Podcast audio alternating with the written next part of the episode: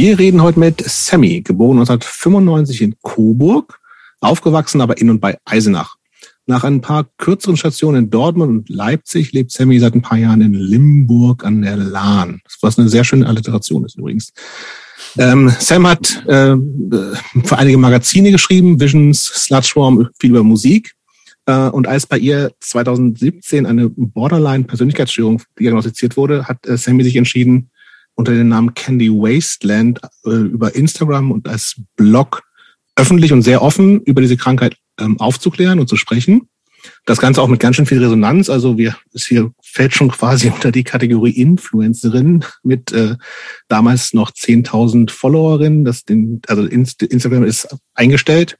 Aber auch ganz wichtig äh, für unsere Kernhörerinnenschaft äh, ist das hier schon ein paar Mal erwähnte Scene-Projekt Boys Club Only, was ähm, letztes Jahr 2021 rauskam und in dem viele nicht männliche Menschen über ihre Erfahrungen in der männerdominierten, männerdominierten Musikszene berichtet haben. Teil zwei übrigens in Planung. Und warum wir mit Sammy sprechen. Erst einmal, hallo Sammy.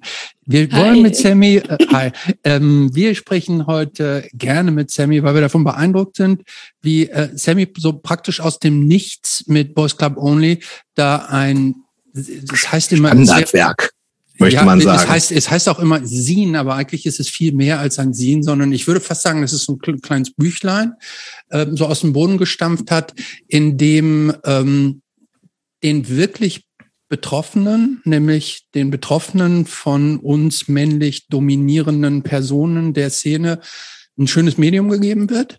Ähm, und wir verstehen uns ja irgendwie auch so ein bisschen als feministisch, aber was, was können wir eigentlich sagen, wir, wir Typen? Ne? Und deshalb ist es immer gut, ja. dass, dann, dass wir also auch Leuten unmittelbar zu Wort kommen lassen, die das auch wirklich betrifft und nicht nur so zum Hören sagen wie wir. Und da ist Sammy, glaube ich, eine, eine prädestinierte Repräsentantin, weil sie da das Standardwerk inzwischen schon rausgebracht hat. Oh ähm, und außerdem sind wir beeindruckt äh, von der Offenheit, mit der Sammy ihre eigenen psychischen Unregelmäßigkeiten, sage ich jetzt mal, ähm, als Anlass zur Aufklärung und zum Empowerment von anderen nutzt. Hm? Da gehört viel Mut dazu und mutige Menschen mögen wir genauso wie nicht mutige. Nicht so mutige.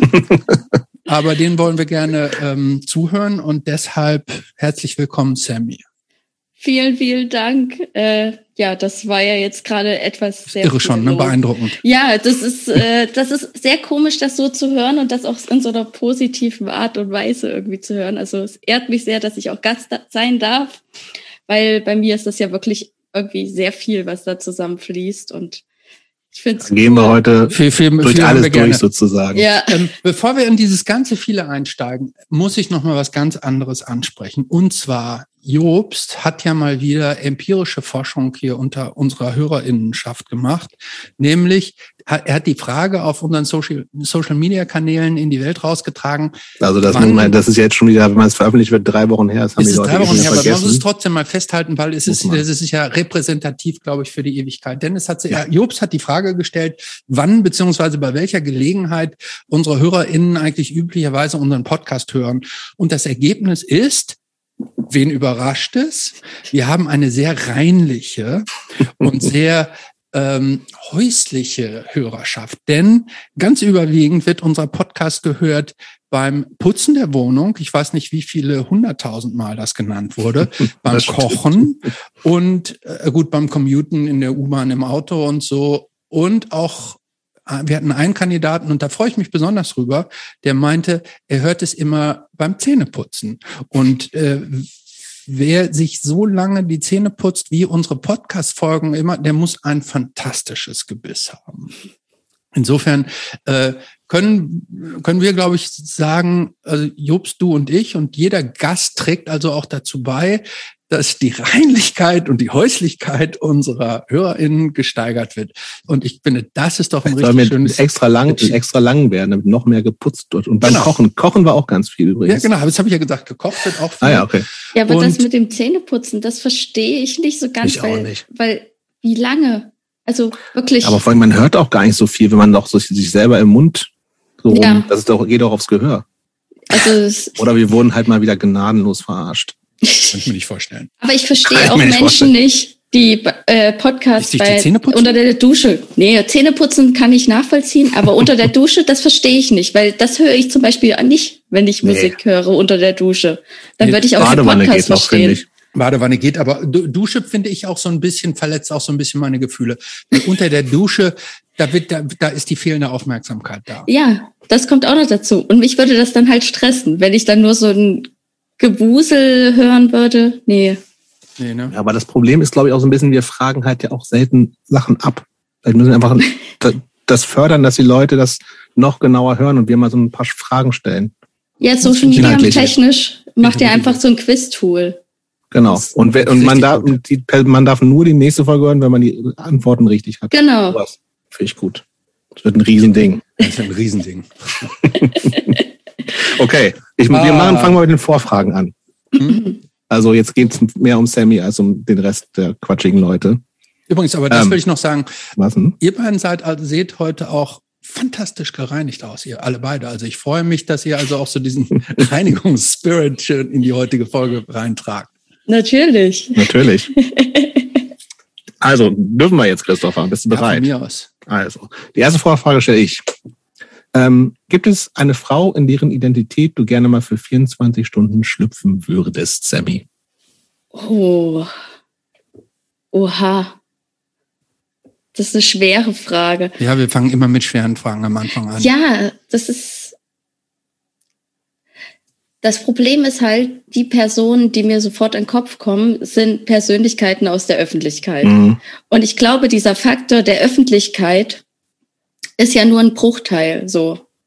Und ich glaube, vieles, was da hinter den Kulissen abgeht, so will man, glaube ich, nicht dann haben, auch nicht für einen Tag. Nein. So. Von Also, an daher. wen hättest du denn jetzt gedacht? Also, Mein erster kannst- Gedanke, Ja.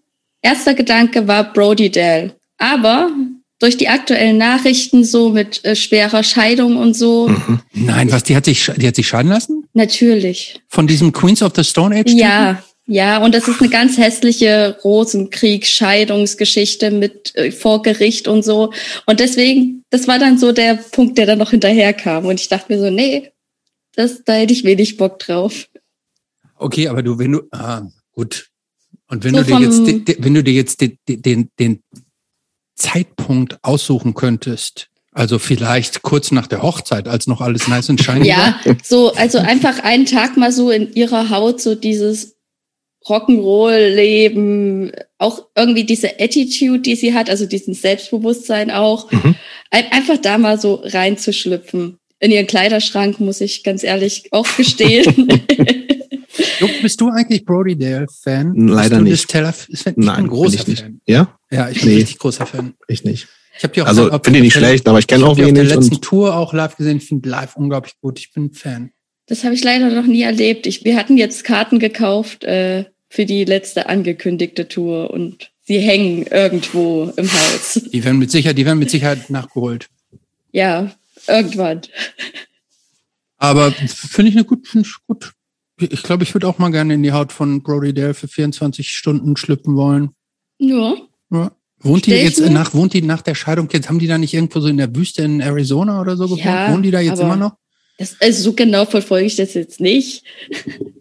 Ich habe das immer nur die, die Schlagzeilen bei irgendwelchen Online-Musikmagazinen gesehen und dachte mir so, oh, das, das ist anstrengend wahrscheinlich. Und finde es halt komisch, dass es so in der Öffentlichkeit ist. Mhm. Aber Ja. das ist ja jedem seine Entscheidung. das stimmt. Zweite Vorfrage. Wir bleiben bei den 24 Stunden.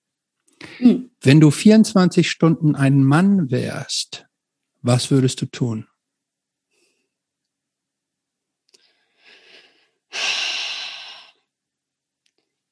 Eigentlich ist das was, was ich auch so normal tun könnte. Aber es ist so dieses, einfach mal so, mir ist alles egal. Ich gebe einen Scheiß auf alles und äh, kann halt ohne Angst irgendwie abends durch die Straßen gehen. Ich kann irgendwo hingehen, äh, ich sag mal, wenn jetzt nicht Corona wäre, ich kann ausgehen. Oder ich gehe auf ein Konzert von einer Band, die ich geil finde Und ich stehe da da als Dude und denke mir, jo, ist cool. Und äh, werd nicht dumm angequatscht und äh, habe einen normalen Heimweg, muss niemanden anrufen. Solche Gedanken. Mhm. Und auch unterwegs einfach mal pinkeln gehen, so ohne irgendwie. Und stehen dann, ne? Ja, und kein Gebüsch zu suchen. Das ist halt so gerade in so, mhm. weiß nicht, so alternativen Zentren oder so, da bist du halt irgendwann sehr genervt davon. Mhm. Ja. ja. Jetzt machen wir die, jetzt der, die, jetzt geht so ein bisschen der, der übliche Verlauf, den äh, du auch kennst. Also ja. die, die Standard-Anfangsfrage, die kennst du auch. Sammy, wann kam Punk in dein Leben? Mm, Punk kam in mein Leben, als ich so 12, 13 war. Aber es kam nicht direkt der Punk, sondern es kam Nirvana. Auch wenn man das ja irgendwie so ein bisschen da in der Richtung verorten kann. Wobei das war ja schon nach dem ganzen Hype. Du bist ja natürlich, quasi natürlich. danach erst geboren. Ne? Also ja. Nirvana war so ein, 91? Ja, ich bin 95 geboren. Genau, also, also mit 12, 13 war eigentlich, das heißt, wir bewegen uns im Jahr 2000, Ende der 2000er. Ja. Da hat sich eigentlich keine Sau für Nirvana interessiert. Hat ja. die schon gar nicht mehr, oder? War der, war, die waren schon längst Natürlich. tot, alle. Nicht alle, aber. alle tot, ne? Vor allem der Drummer. Ne? alle tot. alle weg. Ja, wie, ja. wie bist du zu Nirvana gekommen dann? Also, äh, durch eine, also es war so eine Mischung. Ich habe immer viel Fernsehen geschaut. Ich bin ein richtiges Fernsehkind und habe natürlich dann irgendwann auch schnell irgendwie MTV und äh, Viva für mich entdeckt und bin da einfach einen ganzen Tag drauf hängen geblieben. Und dann kam natürlich dann auch so, ich sag mal so, Rock Classics, würde ich es jetzt mal nennen, so Songs, die immer bei MTV gelaufen sind. Und ich habe das alles aufgesogen wie ein Schwamm. Und als ich, Entschuldigung, ähm, als ich so, ja, in so elf, zwölf war, hatte ich eine Klassenkameradin, die eh auf irgendwie so schon von zu Hause auf, aus auf irgendwie Metal, Rock und so stand. Und die hat dann mir einfach mal so eine Warner auf eine CD gebrannt und meinte so, jo, das würdest du cool finden. Und es hat mich komplett abgeholt. Ja. War, war denn auch die Nevermind oder? Äh, natürlich. Ja, natürlich. Mit dem Standardwerk. Das ist eine geile Platte einfach. ja, natürlich. Bist du Fan, Christopher? So Fan würde ich jetzt nicht sagen, aber ich finde, also ich habe ich hab da schon Spaß dran. Und ich kann, ich, ich glaube, ich kann auch, ähm, wie heißt der große Hit? Smells Like Teen Spirit? Smells Like Teen Spirit. Ich, ich glaube, den kann ich auch auswendig mitsingen. Echt? Mhm. Mhm. Ihr nicht? Nee. Ähm, nee, glaube ich auch nicht. Doch. Nee, ich will jetzt auch nicht, falls du darauf hinaus willst. hätte, ich jetzt gerne, hätte ich jetzt gerne mit euch a cappella angestimmt. Nee, nee, oh, nee. Aber nee. mir ist es tatsächlich auch nur die nee. Nevermind. Ich finde die erste Platte ein bisschen, so ein bisschen lame. Die Echt? Hm, die finde ich zum Beispiel mega. Und ja? das, immer noch? was mich damals, damals hat es mich mega abgeholt und ich finde es immer noch. Ich finde es gut, glaube mhm. ich, einfach, weil es bei mir so verknüpft ist. Klar. Und äh, ja, manchmal ist es mir auch noch schon jetzt ein bisschen zu krachig. Aber mhm. gerade das war damals auch der Reiz für mich. Verstehe. Okay, Nirvana ja. ist aber dann noch, ist noch ganz schön mainstreamig. So genau. Und, und, du hast ja schon gesagt, das fiel ja da, dann zu der Zeit schon so unter Rock Classics, ne? So genau. Das genau. muss man sich auch mal nochmal bewusst machen. Wir reden nicht von Hype Nirvana, sondern von ja. fast schon Oldies. Ja, so nach dem Motto. Das Beste aus den 70ern und 80ern. So die Chartshow mit Oliver Geisen habe ich auch als Kind sehr, sehr gerne geguckt. Also das oh habe ich auch schon alles mit aufgesogen. immer noch übrigens, ne? Echt? Ab und an mal, ich glaube schon. Der Typ ist auch so eine Katastrophe. Aber es sind da immer noch, also sitz, sitzen da, da immer noch so Menschen. Ja, sitzen so Menschen. Oh Gott. Ja. Aber, aber wer dann heute? Das, ich bin immer, ich glaub, immer, das, immer noch die, dieselben, die damals auch saßen, ehrlich gesagt. Okay, aber da habe ich auch solche Sachen dann schon aufgesaugt. So, da war ich so acht, neun, zehn, das lief bei meinen Eltern. Und immer wenn da irgendwas war, so ACDC oder so, das mhm. habe ich auch sofort mitgenommen. Mhm. Ja, und dann von Nirvana und ja, MTV hat mir damals dann halt Green Day auch so reingespielt. Und dann war das natürlich auch die Zeit, man hatte daheim einen Computer, konnte dann alles nachgucken. Und dann bin ich dann irgendwie über die, auf auf die Klassiker gestoßen, so nach dem Motto Dead Kennedys, mhm. Black Flag dann natürlich und ja, ich sag mal so das Punk-Standardwerk. Sex Aber. Das ist, das ist ja nicht, äh, ist das, das ist ja nicht selbstverständlich, ne? dass man, wenn man irgendwie eine Sache gut findet, sozusagen dann auch die Recherchearbeit betreibt, wo kommt das her? Also das ist, aber das hast du uns im Vorfeld auch schon so ein bisschen geschrieben, dass das so ein ist, so ein, so ein Semi-Ding ist. Ne? Ja. Ne? Also so sagst du wie, ja, wenn, dann will ich auch wissen, Ja, dann will ich auch alles dazu wissen quasi. Und die, Ja. Wurzeln und so, ne?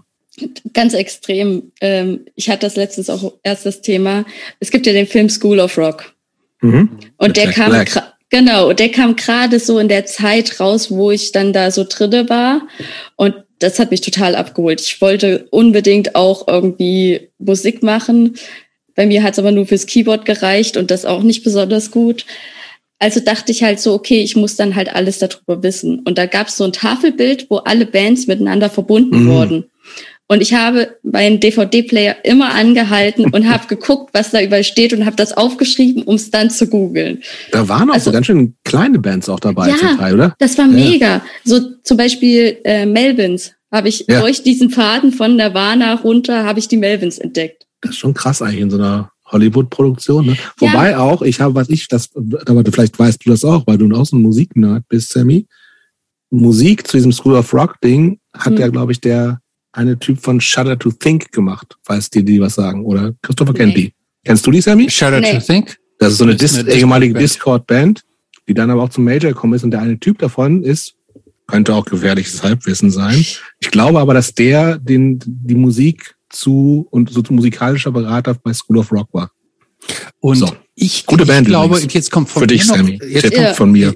Muss Ah, ich, ich finde muss aber bemerken. Shudder to Think, das ist schon, ich finde die Band so ein bisschen gewöhnungsbedürftig. Ja, Also, ist muss- Okay. super ein ist, super schon verkopfter- Sehr, sehr, genau, verkopfter. Und jetzt kommt von mir äh, gefährliches Halbwissen zu Shudder to Think.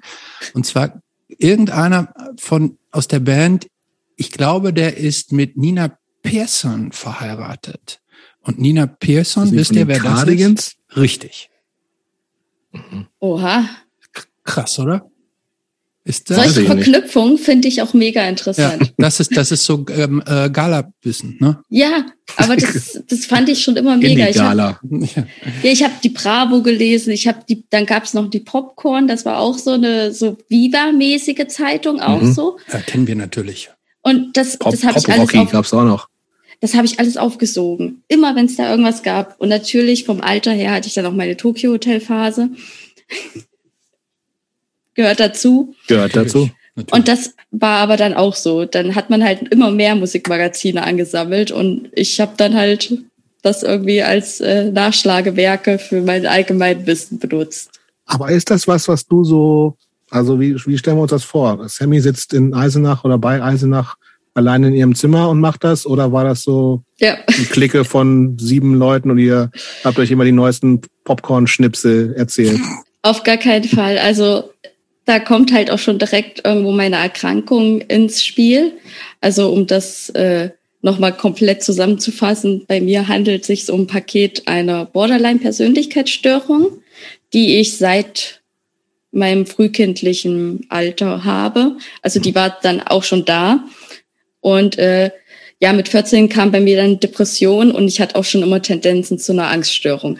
Das heißt, ich war ein sehr, sehr introvertiertes Kind, fand Mhm. soziale Kontakte auch gar nicht mal so geil und ähm, habe da drinnen dann irgendwie so meine Freude gefunden, um also im Alleine sein und Informationen sammeln und Musik hören und auf irgendeine Weise konsumieren. Und von daher war das eher immer so mein Ding, aber es gab so einzelne Personen, mit denen ich das teilen konnte. Wie zum Beispiel die Freundin aus der Schulzeit, die ähm, mich dann halt auch mit zu ihren, also die hat dann auch eine ganze Punk-Phase durchlebt. Also, was heißt eine ganze Punk-Phase? Was für ein Punk? Gibt ja, Punk ist ja breit, wie wir inzwischen Ja, gelernt genau. haben. Äh, bei ihr war es die klassische, äh, fängt an mit Ärztephase Mhm. bis hin zu, ähm, ich sage ja mal so klassischer Deutsch-Punk, der so Hansaplast war bei ihr irgendwie und Exploited. Also das war so und sie ist dann halt auch so bei so den, äh, ich sag's jetzt mal, diesen Bahnhofspunks, die man irgendwie Mhm. aus dem Stadtbild kannte, mit denen hat die dann rumgehangen. Und da war ich dann immer so, ich war so ein bisschen dabei, aber Mhm. ich war, ich war kein Teil davon, weil da war trotzdem doch irgendwie was dazwischen. Ja, und das, das waren so, oder dann halt später irgendwie bin ich in eine Freundesgruppe gekommen, wo dann Musik ein großes Thema war. Aber solche Informationssammlungen waren immer so mein, mein Safe Space irgendwie. Ähm, wir wollten ja über das Borderline eigentlich erst ein bisschen später im Gespräch. Ja, lass mal, lass uns auch mal machen. Lass uns später reden. Ich will erstmal so ein bisschen nochmal die durch die Kindheit und Jugend werden durch. Mhm. Okay, dann, aber dann sprechen wir zumindest nochmal darüber, wie du eigentlich so aufgewachsen bist. Also genau. Also wie, wie, okay. Wie, wie, also im Westen ja eigentlich geboren, ne? Eltern? ne? Also im alten genau. Westen. Genau. Das ist das ähm, Hessen, oder? Nee, das ist oben in Bayern. Also ah, okay. ich habe dazu auch nicht wirklich so eine Verbindung. Ähm, meine Mama hat in der Zeit dort gelebt. Ja, und äh, dann ist meine Mama, ja gut, also mein leiblicher Vater hat dort auch gelebt und hm. Dann ist meine Mama, als ich so, ich glaube, anderthalb, zwei war, sind wir nach Eisenach gezogen, da wo meine Mama auch herkommt. Ah, okay. Und ähm, dann waren wir. Nur du mit deiner Mutter. Genau. Ohne den leiblichen Vater. Okay. Genau. Mhm, mh. Und äh, dann haben wir in Eisenach erst eine Weile im Plattenbau gewohnt, als wir nur zu zweit waren. Ähm, weil junge, alleinerziehende Mutter, die Vollzeit arbeiten war. Und wir hatten das Glück, dass meine Oma in der Nähe gewohnt hat und ich viel bei meiner Oma dann war. Ja, und ähm, irgendwann hat meine Mama dann einen Mann kennengelernt, der ganz toll zu uns gepasst hat und das ähm, wurde dann mein Stiefpapa, aber das ist für mich mein Papa. So, das, ähm, ja. Und so sind wir dann halt in die, ins Gewerbegebiet von, also außerhalb von Eisenach gezogen. Das hast du schon erzählt. Das heißt, das heißt irgendwie Gewerbegebiet, sonst irgendwas, ist ja wurscht. Ähm, aber stelle ich mir das auch wie ein Gewerbegebiet vor, wo so quasi kaum Leute auch ja. wohnen und so? Ja, genau, da bin da ich also, Manchmal gibt es also Hausmeisterwohnungen oder sowas, ne? Ja, genau. Und ähm, das Ding war, meine, äh, mein Papa hatte ein Entsorgungsunternehmen mhm. mit mehreren LKWs. Ich glaube, das waren damals so fünf bis zehn LKWs. Also die wurden über die Zeit auch immer weniger. Aber wir haben halt auf so einem Platz mit, wo LKWs drumherum standen, in so einem Haus in der Mitte gewohnt. Und das war ein Haus, was er gebaut hat. Mhm. Da waren auch äh, Büroräume drin und andere Wohnparteien und wir haben da oben drinne gewohnt. Das klingt also, eigentlich aber ganz spannend, so also für ein Kind, also mit total. LKWs ankommen, gehen. So, ähm. Da ist ja. doch niemand sonst abends. Ja, das ist, ist halt das Ding. Auch, aber es war halt so, da waren noch andere Firmen, die waren am Wochenende halt tot mhm. und es gab aber ein Hotel. Ah. Aber so ein so ein äh, so ein Kackerhotel oder sowas? Später war es ein Ibis-Hotel, davor war es ein, ich weiß gar nicht, wie das hieß, aber es war eher so ein bisschen, ja, jetzt nicht fancy. es war eher so. Aber nicht so für Leute so Monta auf Montage oder sowas. Nee, es schon war echtes. Ja, es war schon eher für Besucher von Eisenach, die okay. aber nicht in der Innenstadt sich das leisten wollten, okay. sag ich mal.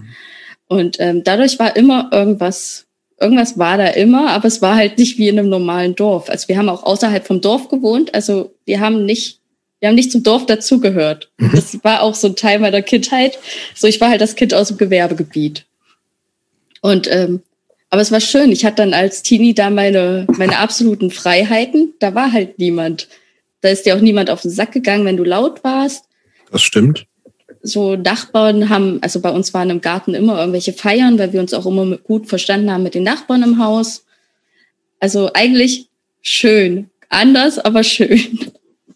Aber hast du, nicht andere, hast du nicht andere Kinder ja. denn auch vermisst?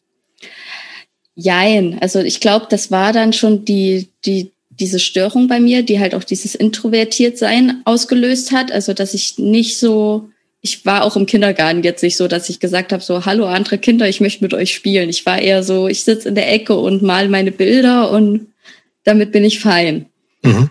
Aber es gab auch, äh, es gab bei den Nachbarn natürlich auch Kinder. Also es gab ähm, ein Mädchen, was zwei Jahre jünger war als ich, mit der habe ich mich dann angefreundet und dann hatte ich da halt so mein, mein Buddy vor Ort, so zum Spielen. Und als Kind hattest du da halt alles. Du hattest Schlamm, du hattest Matsch, du hattest Garten, wir hatten Hunde. Also ich habe halt nur nicht auf dem Spielplatz gespielt, sondern zwischen den LKWs. Hm. Und du bist als einziges Kind aufgewachsen? Genau. also um, ja, hm. ich bin äh, ich bin bis zu meinem zehnten Lebensjahr Einzelkind gewesen und dann haben meine Eltern noch ein Kind bekommen, meine kleine Schwester und ja, das, also es ist halt auch so gewesen, dass ich zehn Jahre Einzelkind war und dann gab es halt auch eine Schwester. Aber zu der habe ich ein extrem enges Verhältnis und ja. Das ist ganz witzig, wir hatten genau die gleiche, also so eine ähnliche Konstellation hatten wir in der letzten Folge. Da war auch die, ähm, äh, unsere Gästin war auch erst zehn Jahre Einzelkind, hat dann aber, glaube ich, noch Jobs vier Kinder. Drei oder vier. Drei oder vier Geschwister dann noch dazu. Mhm. Oha. Ähm, okay, wie, wie ging es denn dann weiter?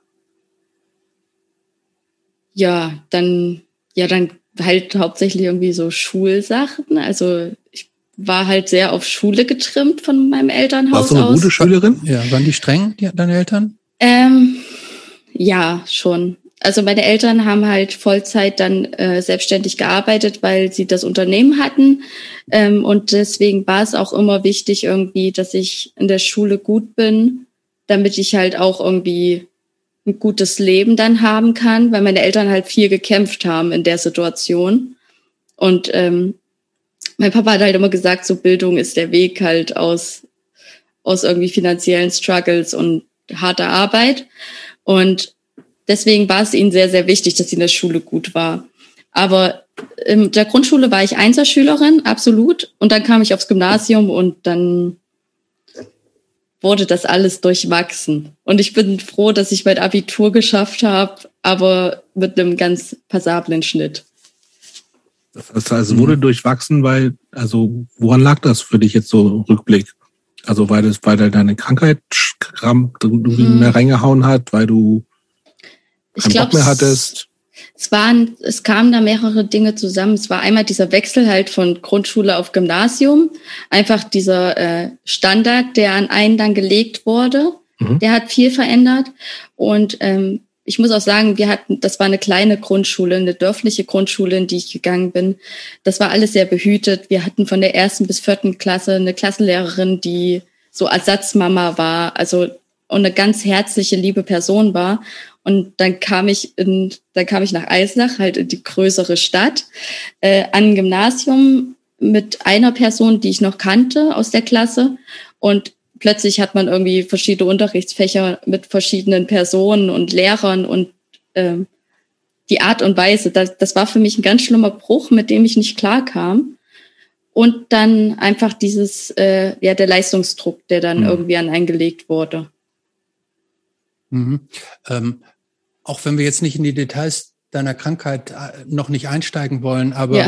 ähm, war dir oder deinen Eltern oder eu- euch, sage ich jetzt mal, damals schon irgendwie wirklich auch bewusst, dass da was, Mhm. da was, was krank, dass, dass, Nee. dass das eine Krankheit ist? Okay. Nee. Das heißt, das wurde so, so gesagt irgendwie, die die Ich- ist halt so, die ist Genau. halt, wie jedes Kind ist anders. Genau. Und, und du bist halt ein bisschen introvertierter, aber dem, dem, dem wurde keine besondere Bedeutung zugemessen. Nee, Ja. also meine Eltern haben da auch alles, also alles Erdenkliche möglich getan. Also ich hatte auch eine gute Kindheit so. Ich war zehn Jahre Einzelkind. Ich hatte, ich habe, glaube ich, alles bekommen, was ich wollte.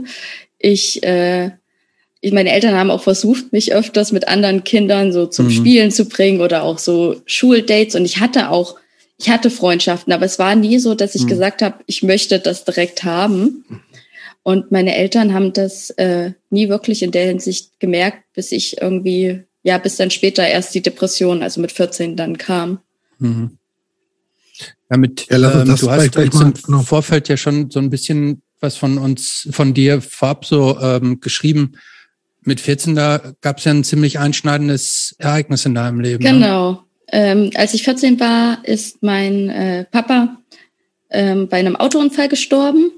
Und das war von heute auf morgen. Und das war halt ein extrem einschneidendes Erlebnis für alle von uns. Und das war eigentlich auch so der Turning Point meines Lebens, obwohl ich erst 14 war. Und ähm, ja, das viel, viel hat sich verändert. Und ja. Ja, das, das ist halt so dieser Punkt. Ähm, damit hat sich dann auch irgendwie so meine Kind, meine Kindheit verabschiedet. Mhm. Das, das war dann halt beendet. Erinnerst du dich noch an den Moment, als das passiert ist oder als du das erfahren hast? Ja. Das ist, das ist das Kuriose. Also durch meine Erkrankung ähm, hab, und auch das Trauma, was ich erlebt habe. Also ich habe in meinem Leben mehrere Traumas erlebt, so gesehen psychologisch. Äh, und dadurch habe ich auch Gedächtnislücken. Also es gibt mhm. Sachen in meiner Erinnerung, die sind schwarze Löcher. Ich habe keine Ahnung, was da passiert ist. Aber diesen Moment weiß ich noch ganz genau und ich weiß auch noch, dass ich ähm, mehrere Stunden davor mit meinem Papa telefoniert habe, weil der sehr gerne geangelt hat und auf dem Angelurlaub war und gesagt hat, okay, also mit ein paar Freunden und er ist äh, jetzt auf dem Weg nach Hause, die fahren jetzt los.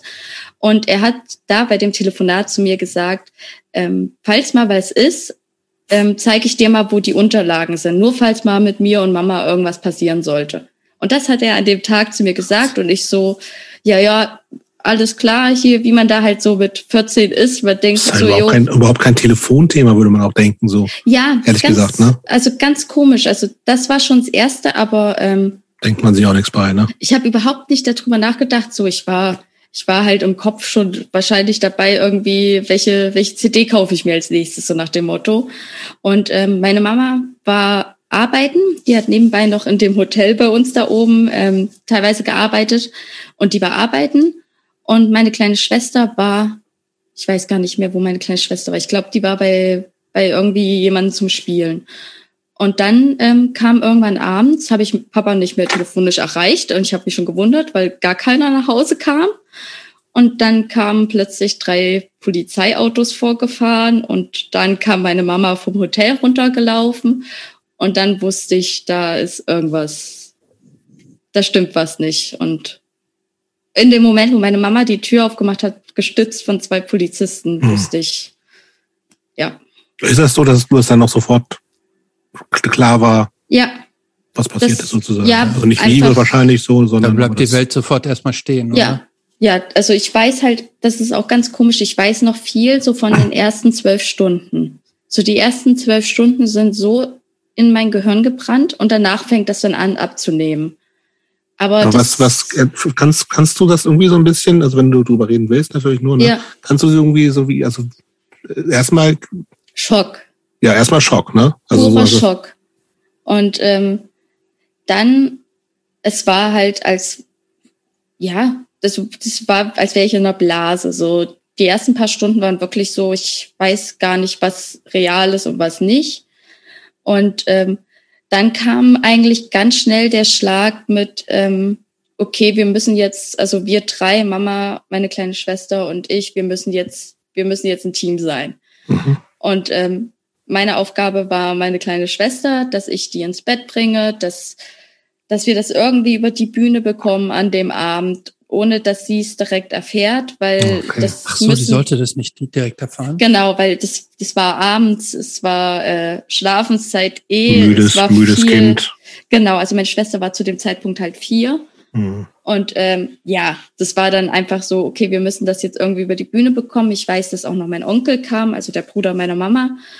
Und ähm, ja, dann habe ich erstmal versucht, meine Schwester zum Einschlafen zu bekommen, was nicht so einfach ist, nee. wenn ein vierjähriges Kind irgendwie plötzlich merkt, da stimmt was nicht. Die kriegen das ja schon auf jeden Fall mit. Total. Also heute auch, wir haben ein sehr, sehr enges Verhältnis, meine mhm. Schwester und ich, und wir haben uns erst vor einer Weile darüber unterhalten, wie viel sie überhaupt davon weiß. Und mhm. das hat mich, das hat mich echt, das hat mich schockiert, das hat mich sehr fertig gemacht.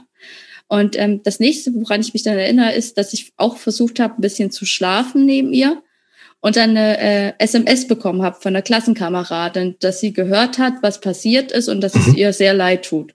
Und das war so ein Moment, dann war wirklich so, okay, hier ist irgendwas passiert, was wirklich, das, das hört nicht auf. So, mhm. das, äh, das ist jetzt eine krasse Änderung von allem. Und wo, wo war eure Mutter? Meine Mama hat, glaube ich, versucht, erstmal rauszufinden, was passiert ist. Also das war auch so die Sache. Also mein Papa war auf dem Heimweg von einem Angelausflug mit Freunden. Und ich glaube, meine Mama hat in dieser Nacht erstmal versucht, rauszufinden, was genau dort passiert, passiert ist. ist. Mhm. Wie, wie, und dann diese ganzen Dinge, ich glaube halt auch so mit der Überführung, äh, Obdu also dadurch, dass es ein Unfall war, irgendwas mit Obduktion oder nicht oder Todesursache und solche Sachen mussten dann ja plötzlich auch irgendwie geregelt werden. Also es war nicht einfach so, okay, Familie, hier ist die schlechte Nachricht, ihr habt ja. jetzt Zeit zu trauern. Nee, klar, muss ja drei gemacht werden und koordiniert werden und so, ne? Und äh, meine Mama hat, hat einfach in dem Moment äh, einen Schalter umgelegt und hat einfach nur noch funktioniert. Hm. Die hat einfach nur noch funktioniert, damit wir irgendwie da durchkommen, weil durch den, also dem Unternehmen ging es schon nicht mehr gut zu dem Zeitpunkt. Und ähm, dann stand meine Mama halt auch über Nacht mit einem Unternehmen da, was sie mit ihrem Mann zusammengeführt hat, der halt viel länger in dem Geschäft ist. Und äh, sie stand da halt als Frau in einem, in einem Business wie ent, dem Entsorgungsbusiness. Ja. Mhm. Konnte, konnte sie das Unternehmen denn retten oder wurde das dann verkauft oder aufgelöst? Sie hat es sehr lange gehalten, sag ich mal so. Also sie hat es gehalten bis vor drei, drei, vier Jahren oder so. Also Mama hat sehr, sehr lange so, gekämpft. Richtig lange noch, ja, gut. Also sie hat wirklich bis zur letzten Minute gekämpft. Aber das war dann so dieser Moment, es gab dann diese, diese Teilung bei uns. So, ich bin für meine kleine Schwester mhm. zuständig. Mhm. Mama versucht, das Überleben von uns zu sichern. Mhm. Ja, und dann musste ich plötzlich erwachsen sein. Ja, aber, aber das ist ja uns auch schon im ja. Vorfeld gesagt, ne, dass, dass das, also ich will jetzt auch nicht an, an, alle Details rangehen, ja. aber das hat ja für, für dich schon so einen Wendepunkt. Ne? Einerseits offensichtlich viel, viel mehr Verantwortung übernehmen, als es vorher der Fall war, was vielleicht auch teilweise zu, zu viel natürlich ist. Mhm. Aber was du ja irgendwie auch äh, gesagt hast, ist da auch mit, mit, mit Depressionen losging und so. Ne? Also genau. Also das heißt, wie, wie, wie kam das dann dazu? Und also das ist, der Auslöser ist, liegt ja so ein bisschen Klar. auf der Hand natürlich. Genau. Ne? Der Auslöser ist klar. Ähm, das war dann halt einfach dieses, ich konnte natürlich noch nicht mit 14 funktionieren. Auf gar keinen Fall. Ich war einen Tag zuvor noch ein Kind, was mit den Inlinern über den leeren Parkplatz ja, plus, gefahren plus ist. so ein Schock, den man ja irgendwie erstmal genau und ähm, die Trauer, die man verarbeiten muss, so ne. Und das war halt dann schnell, ähm, ist das halt einfach dann diese extreme Einsamkeit. Mhm. Also das mein Zurückziehen, wie es eh schon war, wurde noch extremer. Und ähm, ich fing dann auch sehr schnell an, ähm, suizidale Gedanken zu haben, so Ende 14, Anfang 15, weil einfach auch meine ganze Welt sich ja verändert hat. Also es war nichts mehr wie vorher, alles war schwerer, alles auf mir lag eine Verantwortung es war einfach dann, dann natürlich aber auch so klassische Dinge wie, ich muss ja noch in die Schule gehen. Mhm. So, das ist, ich muss in die Schule gehen und irgendwie da auch noch funktionieren. Und das hat mich echt in eine sehr, sehr tiefe Depression getrieben, so dass ich auch zweimal versucht habe, mir das Leben zu nehmen. Was hast du da gemacht? Ähm, Tabletten, Überdosis.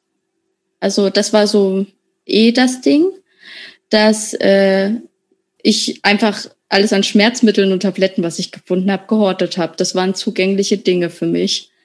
Und also so richtig schon richtig geplant. So, das war also jetzt also kein Impuls, hat, sondern du hast dir genug, hast dir gedacht, ich ja, sammle mir jetzt Tabletten und dann, wenn wenn es irgendwann nicht mehr geht. Ja, nein. Dann, hm, nee? Ich habe ich habe in der Zeit auch eine Tablettenabhängigkeit entwickelt, also beziehungsweise ich habe die äh, Depression versucht mit Schmerzmitteln zu dämpfen so. Also ich habe Schmerzmittel gefunden, genommen und eingeworfen, einfach um dumpf zu sein. Weil die was bei dir, also weil die so ein bisschen abgedumpft genau. haben. Und genau. das hat tatsächlich auch dann kurzfristig funktioniert. Kurzfristig hat es funktioniert, okay. langfristig natürlich nicht. Oh. Und äh, natürlich hat das da dann, war der Weg dann nicht mehr weit zu sagen, okay, ob ich jetzt zwei nehme oder ob ich jetzt sechs nehme. Ja, das keinen Sinn. So. Mhm. Und ähm, ja, und dann gab es natürlich noch, ähm, was sehr zu meinem Krankheitsbild gehört, ähm, dem Borderline, das selbstverletzende Verhalten. Mhm. Kam aber auch daher, dass äh, zu dem Zeitpunkt war ich sehr aktiv auf Tumblr beziehungsweise im Internet. So, mhm. da, das ist ja auch noch dieser Punkt. Das Internet war ein sehr präsentes Ding. Und ähm, dort wurde Depression und selbstverletzendes Verhalten schon extrem verherrlicht. Ah, okay. Echt? Und ja, also je nachdem, das ist ähnlich wie heute ja mit dem Instagram-Algorithmus, wo es dich hinspült, wo, mhm. wofür du dich entscheidest. Und ähm, wenn du da eh schon den Hang zu hast, ist das ein endloser Fundus an Informationen, die du besser nicht haben solltest in dem Moment. Mhm. Aber an und, Anleitungen und Vorbildern sozusagen. Ja, genau. Also ich, ich habe das eher dann auch so indirekt aufgenommen. Also Mhm. ja, und dann war das halt, also da gab es da auch keine Grenze mehr. Also es war dann wie die Barriere weg, weil wenn ich das den ganzen Tag im Internet konsumiere, ist das Aber ja was- kein was Tabu. Ich muss mal ganz dumm fragen, was genau ist das denn? Also so Ritzen, irgendwie so sich Ja, genau. Also äh, das, das heißt Schneiden. Also Schneiden. Ritzen hat man früher genannt, äh, ist aber eher abwertend. Also Schneiden oder halt äh, selbstverletzendes Verhalten. Also bei mir waren es auch Rasierklingen, die ich äh, noch im Badezimmer von meinem Papa gefunden habe. Und damit hast du dir dann so den Arm aufgeschnitten oder das Bein oder wo, Bein. wo, Genau. Aber bei mir, also ich habe das äh, nur an Stellen gemacht, die ich verstecken konnte. Also mir Mhm. war das, es gibt da ja unterschiedliche Formen und je nach, ähm, je nach Art der Erkrankung und wie sich die Person fühlt. Aber bei mir war das schon mit sehr viel Scham bedeckt. So dass ich das wirklich ähm, so Oberschenkel, Innenseiten oder unterm Knie. Also das war wirklich ähm, Also Ja. weil dir bewusst war, dass es so also kein adäquates oder Genau. gewünschtes Verhalten, ich versteck das lieber. genau. Okay. Und ähm, das war auch, ich wollte gerade noch was zum selbstverletzenden Verhalten sagen. Ähm, genau, das hatte auch was,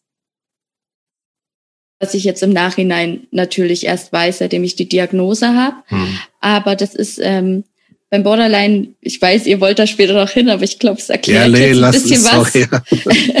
nee, wir sind ja Ähm. schon quasi, voll in- drinne. ja, irgendwie schon. Ähm, beim Borderline ist es so, dass man eine permanent sehr hohe Anspannung hat. Und dieses selbstverletzende Verhalten nimmt halt diese Anspannung für einen kurzen Moment raus. So, ist aber halt schädlich. Und ähnlich ist es halt auch beim Borderline mit Drogenkonsum und Sucht insgesamt. Und deswegen war das damals halt so ein Mittel der Wahl für mich. aber du hast da dann schon realisiert, dass das mit dir was nicht in Ordnung ist. Ja. Oder? Klar, natürlich. Aber ich habe in dieser Blase gelebt, die mir äh, suggeriert hat, es ist okay. Also depressiv sein ist in Ordnung, ist sogar irgendwie so ein bisschen edgy und Was cool. Besonderes, so. Ja, Hm. Okay, aber du bist doch, wenn ich das jetzt richtig in Erinnerung habe, bist dann aber in dem Zusammenhang auch erstmalig in die Klinik richtig gegangen. Genau. Oder, und wo Genau. du dann behandelt wurdest. genau. Hast du das denn selber entschieden oder was hat deine Mutter? Das hängt, ähm, also wir haben es mehrmals nach dem Tod erstmal mit so klassischer Trauerbewältigung versucht. Also das wurde uns auch sehr schnell äh, nahegelegt. Ähm, für mich und meine kleine Schwester, dass wir ähm, zu so einem Angebot gehen, so einer Beratungsstelle, so Krisenberatung, psychisch, also was, wie, wie man halt mit dem Trauerfall umgeht und so.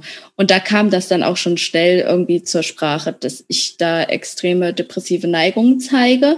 Okay. Und ähm, das hat aber mit dieser äh, Beratung nicht so gut funktioniert, in dem Sinne, dass die ähm, Dame, die uns da betreut hat, geraten hat, dass ich aus der Familie raus solle.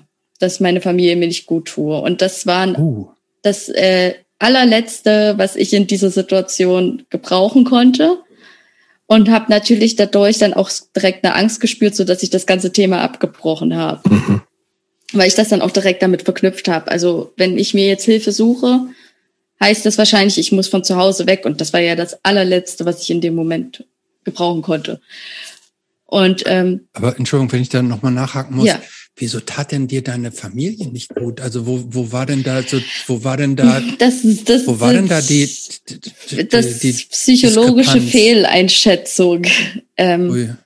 Also es war, als Teenager re redet man ja manchmal auch schon ein bisschen übertriebener über Situationen, als sie in der Realität waren oder irgendwie aufgebrachter oder und ähm, die Therapeutin hat daraus geschlossen, dass ähm, das Verhältnis mit meiner Mutter nicht gut wäre, was absolut nicht angemessen war, auch von ihrer Seite. Ist, ja, dementsprechend wurde das Ganze dann auch beendet, also diese Therapie. Aber dann ging das irgendwann später dann ähm, in Richtung, ah, es muss irgendwas passieren, irgendwie muss ich Hilfe bekommen. Und ähm, im gleichen Zuge ging es darum, dass meine Mama immer noch versucht hat, herauszufinden, was wirklich die Todesursache war, also was wirklich passiert ist. Und in dem Feld ähm, auch die Halbwaisenrente für mich und meine kleine Schwester irgendwo einzuräumen. Mhm. Und ähm, in dem Rahmen wurde ich von einem Amtsarzt äh, zu meinem psychischen Zustand befragt. Und diese Befragung, äh, ja, die hat sehr viel ans Licht gebracht, wovon meine Mama zu dem Zeitpunkt auch noch nicht wusste. Und ich glaube einfach diese, dieses ganze, dieses ganze Verfahren, also diese Information, die da auch vom Staat, also oder wem auch immer, ich weiß das auch gar nicht so genau, mhm. aber wer auch immer diese äh, Information haben wollte, dass ich, äh, dass man auf Papier haben muss, welchen Schaden ich davon genommen habe oder auch meine kleine Schwester, um zu beweisen, dass wir irgendwie in einer Scheißsituation sind. Und dieser Amtsarzt hat dann halt natürlich dementsprechende Diagnosen gestellt. Wie war damals genau? Depression. Depression. Okay. Depression durch extreme Trauer, irgendwie sowas. Aber das, ja, ich wollte das. Und was passiert denn dann, wenn so ein Amtsarzt das bei, du warst 15 dann wahrscheinlich sowas, ne? 14, beim Amtsarzt 16. 16, so okay, das heißt, du war minderjährig. Ja. Ähm, was passiert, was wird denn dann in Gang gesetzt, wenn gar Amtsarzt gar nichts passiert? Gar nichts. nichts. Das steht dann auf einem Zettel. Und dann? Ja. Was hast du mit dir gemacht? Ich meine, du bist Oder also ist, schon ist deine Mutter nicht auch total aus heiterem Himmel gefallen? Ja, schon, total. Wir haben da auch lange nicht drüber geredet, weil ich es nicht wollte. Mhm. Ich wollte da auch einfach nicht drüber reden. Aus ich Selbstschutz hab, so ein bisschen. Genau. Also alleine nach diesem Termin, dass ich das bei so einem Arzt da äh, runterrattern musste auf eine Art und Weise, die nicht angenehm war, mhm. weil es halt wirklich dieses, wie man sich vorstellt, es ist halt ein Amt, eine amtliche Handlung. Also es war für den auch dieses, okay, check, ja, okay, ja, und emotionslos, während ich da als das allererste Mal über alles geredet habe. Was? Ja.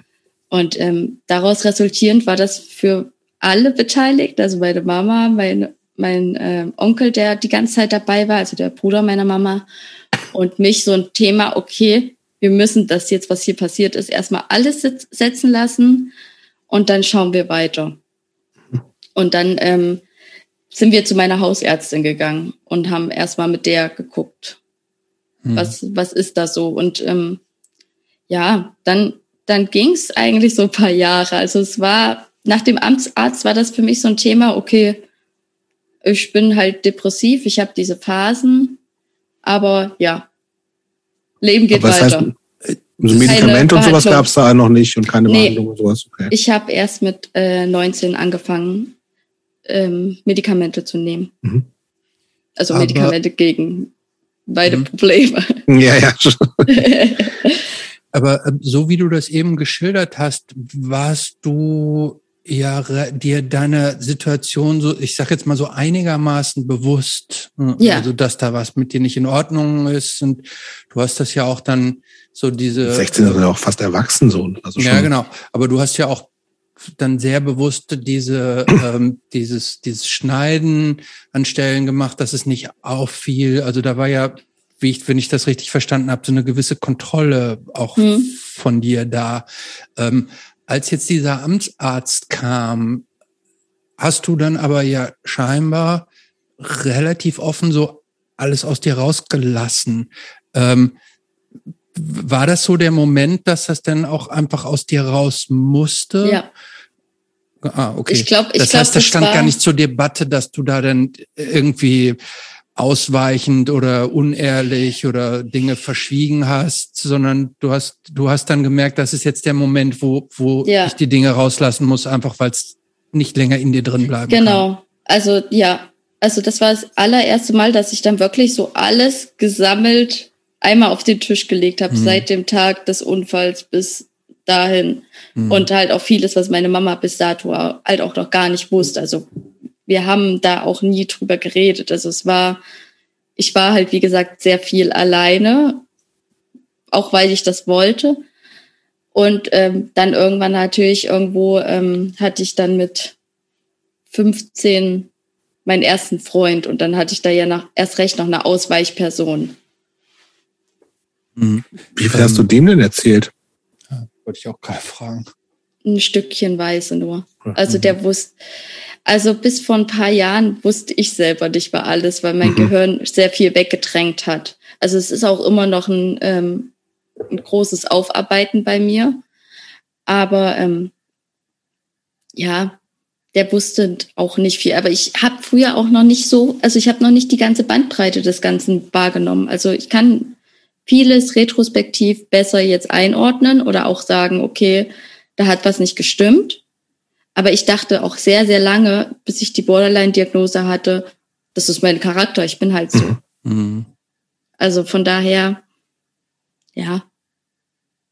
Hat das dieses, dieses Borderline, ich habe da mal ein bisschen zu nachgelesen, äh, ein Symptom ist ja häufig auch so eine gewisse äh, Sozialstörung, also die das Zulassen von Nähe, Verlustängsten, eine gewisse Unkontrolliertheit in in der im Umgang mit anderen Menschen, mit sozialen Bindungen und so. War das bei dir auch so oder? Ja. ja. Ganz extrem. Also ich hatte extreme Verlustängste. Ähm, ich habe auch krass ähm, an meinem damaligen Freund, das war meine einzige Person. Da gab es dann natürlich dann auch, ähm, wie, wie, wie sage ich das jetzt am diplomatischsten, diese Beziehung war für die erste Beziehung nicht wirklich gut und sie ging sehr lange und hat sehr unterschiedliche Dinge beeinträchtigt oder beziehungsweise es war kein gutes Zusammenspiel und da ist auch vieles psychisch problematisches bei passiert und auch aufeinander getroffen und äh, ja also das waren meine Teenagerjahre waren auch in Sachen Psyche nicht besonders gut sag ich mal ähm, vielleicht noch ein, eine letzte Frage zu deinem Vater ähm, Woran denkst du, wenn du heute an deinen Vater denkst? Mm, dass es ein unglaublicher, intelligenter Mann war, der sehr, sehr herzlich war. Und ich kann, ich weiß nicht, es gibt so viele Sachen, aber das meiste, was bei mir hängen geblieben ist, ist halt wirklich mit ihm Geschichtsdokus zu schauen. Mhm. Das ist so die verbindende Erinnerung, weshalb ich es auch ähm, sehr, sehr schade finde, dass er halt gerade in dem Alter irgendwie uns genommen wurde, weil ich gerade in diesem Übergang war, mit ihm eine engere Bindung zu haben, weil ich sag mal, ich viel mehr verstanden habe oder auch viel mehr wissen wollte oder auch unsere Gespräche wurden halt immer, immer besser. Und das war dann halt auch gerade dieser Bruch in der Zeit. Mhm. mhm. Du, du sprichst jetzt relativ relativ locker und ähm, ähm, reflektiert, auf jeden Fall, ja. Äh, sehr aufgeräumt darüber. Nun hast du ja in deinem Leben relativ viel immer so aufzuräumen und unter Kontrolle zu haben. Ja. Ähm, wirkt das jetzt nur so oder gibt es schon auch noch so Momente, wo dich das richtig traurig macht, dass dein Vater nicht mehr da ist? Absolut. Also das Ding ist, ich habe das über die Jahre, ist das halt so ein permanentes Thema in meinem Leben. Ich habe äh, vor einem halben Jahr meine Oma verloren. Letzte Woche ist mein Haustier gestorben. Ich bin eigentlich äh, schon wieder nur noch im permanenten Trauerzustand. Aber ich habe es halt gelernt, irgendwie funktionieren klingt teilweise abwertend, aber ich, ich bin okay so. Also es gibt ich lasse das auch zu. Und es gibt Momente, in denen geht's mir richtig scheiße. Und ich habe auch noch, ähm, ich sag's dann halt immer so, meine Papa-Momente, meine Flashbacks. Und dann gibt's da auch Abende, da gibt's gibt's einen Film, der triggert mich an irgendeiner Stelle und dann geht das los und dann geht das auch ein paar Stunden oder mhm. auch Tage. Mhm. Also es ist, ich glaube, ich habe mir, ich habe es gelernt, irgendwie Emotionen irgendwie in Gesprächen mit anderen gut zu kontrollieren. Und umso schlimmer wird's, wenn ich alleine bin. Also es gibt, gibt nur, ähm, es gibt die Semi unter Menschen und es gibt die Semi alleine. Du hast dich ja irgendwann, also wie gesagt, es gab dann diese Diagnose mit der bipolaren Persönlichkeitsstörung. Borderline. Ja, oh, sorry, ja, sorry. ähm, der Borderline, das war ja dann erst 2017, also vor fünf, sechs Jahren. Ja. Also fünf kam Jahre, sehr spät. Genau. Kam sehr spät, genau. Du hast äh, diese, ähm, du bist aber sehr, sehr offen damit, also gerade auch im Internet damit umgegangen. Das ist ja auch nicht selbstverständlich so. Ne? Also mhm. es ist, ich glaube, klar ist das, äh, psychische Erkrankungen sind natürlich, wie wir alle wissen, viel verbreiteter als man vielleicht so gemeinhin denkt, ne? Ähm, oder auch vor allem so, wie, wie das vielleicht, also wie sage ich das, vielen, vielen, es wird zum Glück ähm, der mehr darüber geredet, sind keine Tabuthemen ja. mehr, so wie jetzt so wie zu unserer Elterngeneration noch oder sowas, ne? Es wurde ja. einfach ähm, irgendwie immer noch so ein, ja, da redet man nicht drüber und sowas alles, ne? Du hast dich aber, äh, und ich glaube, es ist, ja, zum Glück ist es kein Tabuthema mehr oder weniger Tabuthema, aber du hast dich ja wirklich auch sehr bewusst entschieden, das sehr öffentlich zu machen, so. Also, ja. Und ähm, was hat dich dazu bewogen, also gerade mit dem, mit dem Wissen, ey, ist jetzt, Instagram ist jetzt auch kein Safe Space. So, da kann ja, ja, man ist ja wirklich mit allem konfrontiert, was da halt so auf einen reinprasselt. Also was, was, was waren deine Beweggründe erstmal und was, wie hast du das erlebt und was waren die positiven, vielleicht auch die negativen Sachen?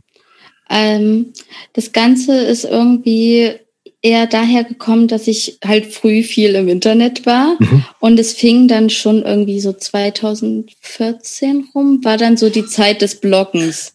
So, dann kamen Blogs auf und ich fand das mega, eine Möglichkeit, mich irgendwie auszudrücken, aber ohne dabei unter Menschen zu gehen. So, mhm. man hat so einen Schutzwall dazwischen.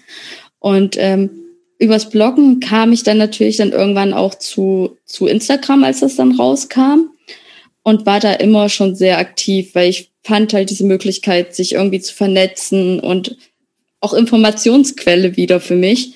Super interessant. Und ähm, so kam das irgendwann dazu, dass ich auch eh irgendwie so eine Internet-Persona wurde. Also natürlich, Internet ist immer nur ein Bruchteil der Persönlichkeit. Also das ist nach wie vor so. Aber ähm, als die Diagnose kam, war das für mich so ein, okay, krass, jetzt machen Sachen Sinn. Mhm. Und mir geht das auf den Sack, dass bei Instagram alle nur so tun, als würde Schöne alles, heile Welt so. Genau. Und dass alles super ist und äh, hier guck meine Blumen an und dies und jenes so. Und das ging mir halt wirklich sehr auf den Sack. Und da ich eh diese Internet-Persona schon hatte oder eine gewisse Präsenz durch Selfies und random Bilder. Mehr, mehr war es ja nicht. Random Selbstdarstellung, sag ich mal. Mhm. Und dann dachte ich halt so, okay, gut, äh, meine Art, Sachen zu verarbeiten, ist das Schreiben. Wa warum schreibe ich dann nicht darüber? Warum versuche ich seit Monaten zu umgehen, das Wort Depression oder mir geht scheiße in den Mund zu nehmen? So, warum kann ich nicht bei Instagram posten, dass es mir scheiße geht? es hat mich ja keiner davon abgehalten. Also mhm. habe ich es dann auch gemacht. Und da kam dann halt so eine krasse Resonanz drauf, mit der Aber ich. Das klingt nach positiver Resonanz. Ja, also alles in allem extrem positive Resonanz. Und die negativen Sachen kamen dann mit der Zeit. Es gab natürlich immer Leute, die das irgendwie, keine Ahnung, die es nicht verstanden haben oder die es komisch fanden oder weiß nicht, die, die, die dumme Kommentare gegeben haben. Mhm. Aber das, das Positive hat irgendwie überwogen die meiste Zeit. Wie viel Überwindung hat dich das gekostet, ähm, diese, diese Dinge, die ja schon fast das Gegenteil von dem ist, was überwiegend zumindest auf Instagram verbreitet werden, so schonungslos präsent zu machen.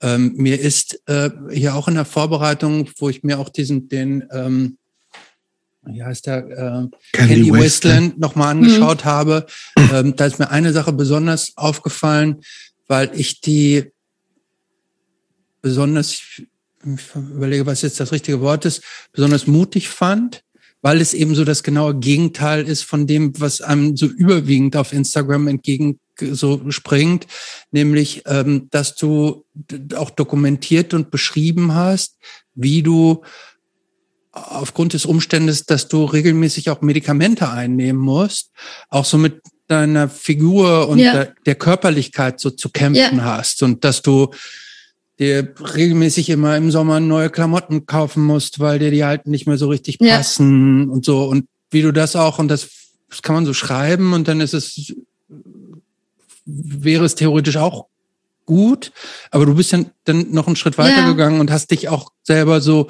Ja. fotografiert in dieser, ich sag's jetzt mal, in dieser vermeintlichen Imperfektion, Ja. ohne das jetzt bewerten zu wollen, aber weiß, in, du so im. Vergleich. Ähm, und das fand ich, äh, hat dadurch, dass du dich da selber auch dann noch so dieses Fotografieren nicht scheust, sondern sagst irgendwie so, ich so bin ich, also ich bin da, ich bin das als Mensch. Ja. So, wie viel Überwindung hat dich das gekostet, so so so, so weit zu gehen? Ähm, das Ding ist, dadurch, dass dieses ganze Ding, dieses ganze Candy Wasteland Ding als Art, also Blog, als irgendwie ein Dokument meines Lebens begonnen hat, also so ein Dokumentieren, ähm, hat das gar nicht so viel Überwindung gekostet. Ah. Es war Ist Im ähm, Grunde wie so ein öffentliches Tagebuch dann? auf eine gewisse Art und Weise. Also es ist natürlich ja immer noch ein Bruchteil, aber gerade das waren diese Dinge, die mich zu den Zeitpunkten, an denen ich die gepostet habe, haben die mich enorm beschäftigt.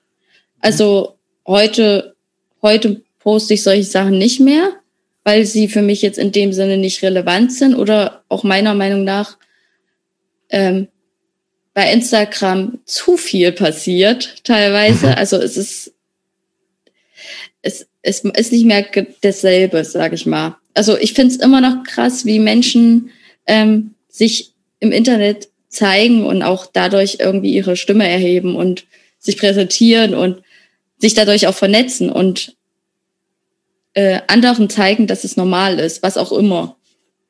Und das war halt dieser Punkt, dieses, jo, ich sehe jetzt gerade so aus, mich beschäftigt das extrem, aber ich glaube halt nicht, dass ich alleine bin damit. Mhm. Und genau da, diese Reaktion kam ja auch, Mhm. dass Menschen gesagt haben, oha, ich, ich würde das jetzt halt so nicht posten, aber ich fühle mich genauso oder ich, äh, ich fühle mich dadurch irgendwie gerade bestätigt oder ja, ich fühle mich verstanden. ja, das ist, es ist ja auch so, ähm, dass andere, denen es ähnlich geht, dadurch möglicherweise fühlen, dass sie nicht alleine sind. Ne? Und das ist, glaube ich, auch ja ein ganz wichtiger Faktor Ja. in solchen Konstellationen, dass man, dass man in der ohnehin schwierigen Situation mit sich selber und so irgendwo erfährt, dass man eben nicht alleine ist. Ne? Ja. Und dass man, dass man, äh, dass man zwar krank ist, Hm? aber dass, dass man ja als Mensch genauso viel wert ist, ne? Und dass Ja. es auch andere gibt, die das genauso auch haben und fühlen. Mhm. Genau das. Und das ist halt, ähm, das ist genau das, was Candy Wasteland auch für mich immer war. Es war eher auch so ein Community-Ding. Dass natürlich ich die Inputgebende war auf, auf der einen Seite, aber auf der anderen Seite ist darunter halt sehr, sehr viel passiert. Also alleine durch die Kommentare, die Menschen bei mir irgendwie unter Postings gelassen haben und miteinander sich ausgetauscht haben. Aber auch ich habe halt mega viel zurückbekommen. Also die, gerade dieses nicht alleine fühlen war halt auf beiden Seiten da. Also so, aber all- alles in allem für dich eine unterm Strich sehr positive Geschichte. Ja, natürlich. Also gibt immer Dinge, wo ich im Nachhinein vielleicht sage, so, jo, hätte ich vielleicht anders machen sollen oder hätte ich vielleicht nicht ganz so explizit gemacht. Aber ist jetzt halt so. Mhm. Hey, sag mal, du bist ähm, nach der Diagnose, Hm? ähm, was ändert sich denn eigentlich mit so einem offiziell diagnostizierten Borderline-Status? Mm, Also warst du vorher in therapeutischer Behandlung? Do, ja, ich war vorher, ähm, ich fing dann an mit, hm, mit 20. Ja, ich bin halt aus Dortmund wiedergekommen und habe gemerkt, ich habe extreme äh, Probleme mit, mit meiner Angst, mit meiner sozialen Angst einfach. Und ähm, bin dann wieder zur Hausärztin und war dann, habe dann halt von der so leichte Antidepressiva bekommen, für wenn ich irgendwie Angstschübe habe. Und dann bin ich nach Leipzig gezogen und war komplett überfordert mit allem, weil neue Stadt, WG-Leben, Menschen, es war zu viel für mich, so dass ich dann angefangen habe, mir einen Therapeuten zu suchen. Therapeutensuche, äh, immer toll, immer spaßig, immer Dauert doch endlos. ewig im Zweifelsfall, ne? Ja, also das, das ist auch so ein Krampf, der einfach immer permanent dazu kommt, wenn man halt Hilfe haben muss, braucht, möchte, kann man halt entweder die Akutvariante wählen, die ist direkt in eine Klinik. Klinik gehen, sagen, hallo, hier bin ich. Mhm. Wenn du aber in dem, ich sag mal, gesicherten Umfeld dich befindest und dann den Schritt gehst und sagst, ich brauche trotzdem Hilfe oder ich brauche zur Sicherheit schon mal rückfangnetzmäßig Hilfe, hast du halt diesen enormen Berg an Arbeit, um einen Therapeuten zu finden. Ja, Monate dauert das ja, ne? Zweifelsfall. Ja, und in Leipzig hatte ich dann Glück, dass ich ähm, relativ schnell einen Termin bekommen habe. Und dann wurden da halt so diverse Testungen auch gemacht, weil es hieß so, ja, nur Depression kann das nicht sein, da ist irgendwie noch mehr. Und da kam dann ähm, mit der Zeit dann die Borderline-Diagnose bei raus. Und für mich war es wirklich so ein, okay, das ergibt Sinn. Mhm. Also ich habe das dann natürlich, wie ich nach der Diagnose zwei Tage eingeschlossen, gegoogelt, rausgefunden, was alles passiert, was, was tut es, was, was kann es. Und habe halt bei fast jedem Symptom saß ich da und dachte so, ja, scheiße, ja, das ist es. Hab äh, am zweiten Tag meiner Mama einen Artikel geschickt und gesagt, lies dir das mal bitte durch. Und dann hat sie auch gesagt, so ja, es macht Ähm, alles Sinn. Mhm. Wie erleichternd war das dann auch, äh, dass diese ganzen Unregelmäßigkeiten dann auch endlich mal diagnostiziert und ähm, auf den Punkt gebracht wurden? extrem erleichternd. Also es war im ersten Moment, also ich hatte auch eine Weile damit zu kämpfen, Mhm. einfach weil ich wusste, okay, ich habe eine schwere psychische Erkrankung Mhm. auf dem Papier und es ist es auch. Mhm. Aber es, es war endlich was, ich konnte den Finger drauflegen. Ja, es haben Sachen in meinem Leben haben Sinn ergeben. Ähm, halt klassische Dinge, die Symptome der Erkrankung sind, die ich halt immer dachte, ich bin halt einfach komplett durch, liegen, lagen halt an der Erkrankung. Mhm. Mhm. Und so konnte ich halt auch dann jetzt direkt dann zu einem Arzt gehen und sagen, hallo, das ist es. Hier habe ich meinen Zettel mit Diagnosen. Helfen Sie mir. Mhm. Ja, was du passiert denn dann, wenn du sagst, helfen Sie mir? Also, Also hauptsächlich, äh, also ich wurde dann relativ schnell schon auf äh, Medikamente eingestellt, weil ich zu dem Zeitpunkt in der Uni war. Also ich habe, äh, ich glaube, ich war zu dem Zeitpunkt im zweiten Semester und dachte, ich ziehe mein Studium irgendwie durch, was ich nicht getan habe und zwei Semester später abgebrochen habe. Aber ähm, es war halt so, dass die Ärztin, die mich dann behandelt hat, schnell gemerkt hat, okay, ich habe noch den Drang irgendwie mein Studium zu machen und äh, eine Möglichkeit, mich zu unterstützen, wären halt Medikamente. Und so wurde ich dann, ähm, so bekam ich dann meine ersten wirklichen Medikamente, die irgendwie, ja, ich weiß gerade gar nicht, wie ich das beschreiben soll, die meinen, die meinen äh, psychischen Zustand stabilisieren. Und äh, die sind bis heute eine ziemlich große Hilfe. Und dann kamen natürlich klassische Therapiesitzungen noch. Also ich habe eine Verhaltenstherapie gemacht, ich war in der Tagesklinik. Ich habe mich vor ein paar Jahren hier auch mal selbst in eine Klinik eingewiesen. Also das Leben mit so einer Erkrankung ist halt nicht so, jo, du hast jetzt einen Zettel, du gehst zum Arzt und kriegst deine Medikamente, sondern das ist ein ständiges Auf und Ab. Ähm, kannst du noch mal vielleicht ganz kurz erklären, Jobs hat es eben schon angesprochen, was der Unterschied zwischen Borderline und einer bipolaren Ja. Störung ist? Ähm, sind beides ähm, psychische Störungen, die ähnlich angesiedelt sind. Aber beim Borderline ist es so, dass, ähm, dass es hauptsächlich Schwankungen sind und die Persönlichkeit halt beeinträchtigt ist im Sinne von ähm, Impulskontrolle. Und ich glaube, bei der bipolaren Störung ist es halt so, dass du diese, diese Schübe in längeren Zeiträumen hast. Heißt, du hast eher Phasen. Heißt, man, man hat eine manische Phase, man hat eine depressive Phase. Diese manische Phase, ich glaube, kann dann halt auch so ein paar Tage, Wochen andauern. Mhm. Und bei Borderline ist es so, dass, sie, dass du alle Emotionen innerhalb von im schlimmsten Fall von Sekunden runterrattern kannst. Mhm. Also das, es ist das, das klingt wechselhafter. Auch, das klingt auch unglaublich anstrengend. So, kann das sein? Ja, ist es. Es ist an manchen Tagen unfassbar anstrengend, aber man lernt damit zu leben.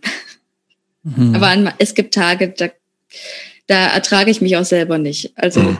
das, das aber mit diesen, so. die, diese Tage, die gibt's obwohl du, wie du sagst, eigentlich relativ gut medikamentös eingestellt ja. bist. Ja. Das heißt, ob, obwohl dich, die dich eigentlich so relativ gut auf der Spur halten, reicht das nicht, dass es da immer noch diese, diese äh, Aussetzer gibt. Natürlich nicht. Also eine Borderline-Störung ist halt, wie der Name sagt, auch eine Störung der Persönlichkeit. Das ist in mir drinne, das ist, äh, wie ich bin, das bestimmt äh, viele Reaktionen und Emotionen von mir und zum Borderline gehört halt auch eine Emotionsstörung. Also ich habe Probleme, Emotionen zu steuern oder auch Impulse zu steuern im Sinne von ähm, überreagieren. Also wenn ich wütend, also wenn ich einen schlimmen Schub habe und wirklich richtig wütend bin, schmeiße ich dann Dinge durch die Gegend oder ich werde ich werde aggressiv, was ich in meinem normalen Sein nicht bin. Und ähm, du richtig körperlich aggressiv? Also dass du dann Leute ja. angreifst, über die du dich aufregst und so? Nee, eben nicht. Also ich bin kein, ähm, ich gehe nicht auf Menschen los. Habe ich noch nie. Also ich habe noch nie jemanden äh, körperlich angegriffen. Diese Aggressionen richten sich halt nur gegen mich. Und da schließt sich auch der Kreis zum selbstverletzenden Verhalten. Ähm, diese Aggression und diese Wutanfälle, das hat alles nur mit mir zu tun. Also die, also die entstehen auch nur hinter verschlossener Tür. Das mhm. würde nie vor anderen Menschen passieren. Ähm, das passiert zum Beispiel im Auto. Oder ja, im Auto passiert es am meisten. Aber ähm, das sind dann wirklich so richtig Schüber, die sich dann auch andeuten. Also das ist meistens dann. Du merkst so das vorher schon quasi so ein bisschen. Ja, also es hat viel mit Stress zu tun. Also mhm.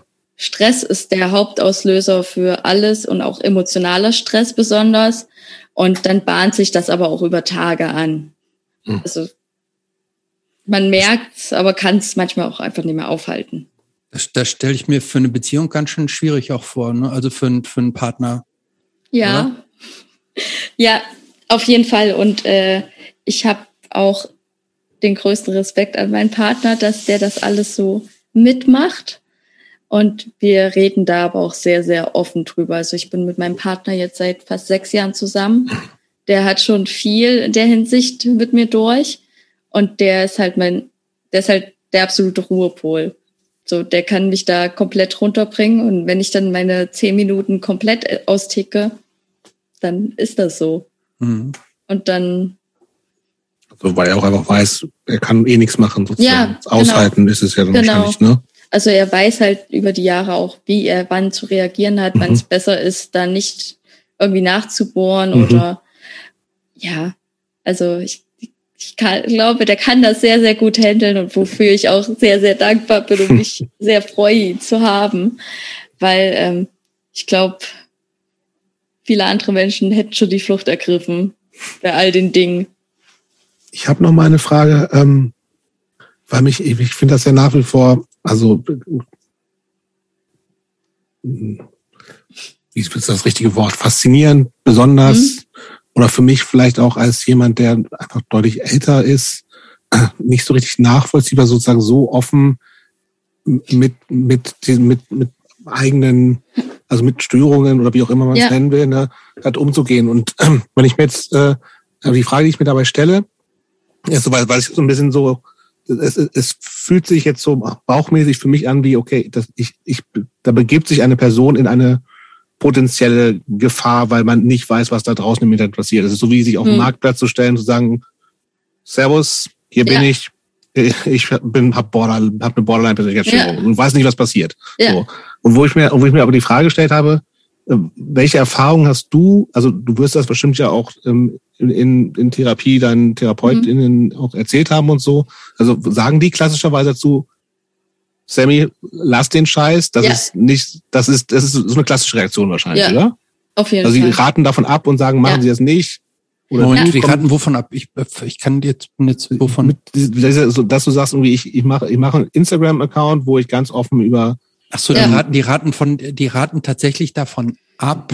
Die, war, die waren jetzt nicht Von begeistert diesem offenen davon. Umgang, weil ich hätte jetzt eigentlich gedacht, dass, dass, dass gerade auch dieser offene Umgang fast schon Ist das nicht so ein bisschen, geht das nicht so ein bisschen Selbsttherapie, wo dann natürlich Ja. Ja, professionelle und das- TherapeutInnen sagen, Das boah, ist halt so genau die Grenze und das ist auch einer das ist der auch Punkte, gefährlich, oder? wieso ich das Ganze auch irgendwann einfach beendet habe. Okay.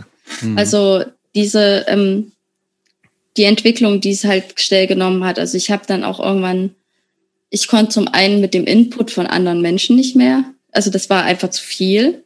Ich, ich Weil es sehr persönlich und sehr viel auch ist. Das heißt, die Genau. Leute kommen ja auch mit sagen, ey, geht mir genauso, übrigens bla bla bla Genau. bla bla bla und dann hast du Genau. das bei dir, ne? Genau, und diese Abgrenzung habe ich nie hinbekommen, weil ich einfach auch extrem empathisch bin. Hm. Und ähm, allgemein dieses ganze, wie nenne ich das? Mental Health Influencer Ding, was es hier irgendwie war, kann ich mich heute gar nicht mehr mit identifizieren. In der Zeit war das für mich aber auch eine Art der Therapie. Mhm. Einfach aus, ich sag mal, einfach egoistischer Sicht. Für mich war es eine Art der Therapie, diese Sachen runterzuschreiben und zu posten. Mir hat es viel gegeben, mit den Menschen zu interagieren. Und ich fand es extrem schön, dass Menschen mir halt natürlich dann auch gesagt haben, ähm, dass ihnen das geholfen hat oder dass das für sie ähm, irgendwie.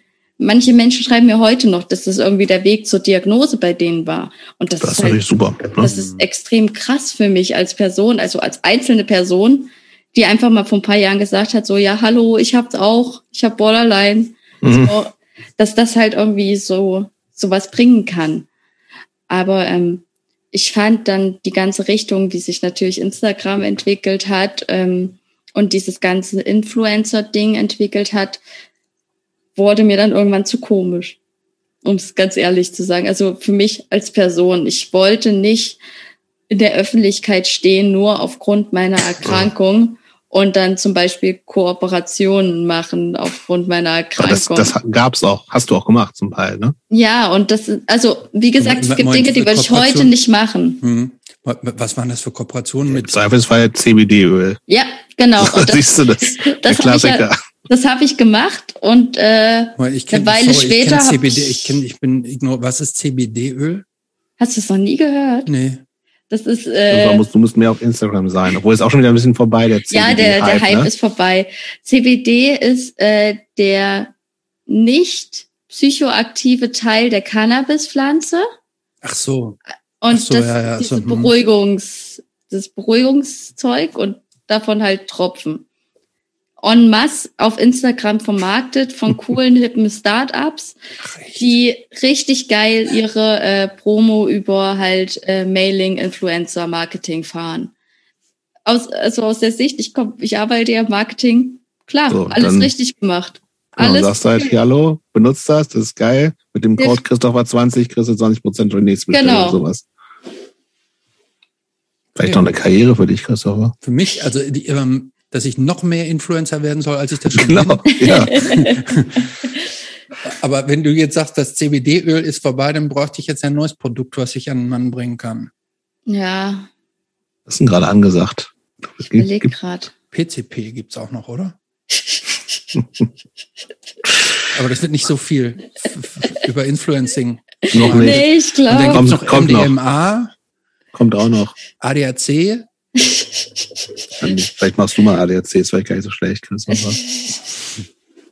ähm, Ja, ich würde, glaube ich, mal äh, nochmal zurückspringen ein bisschen.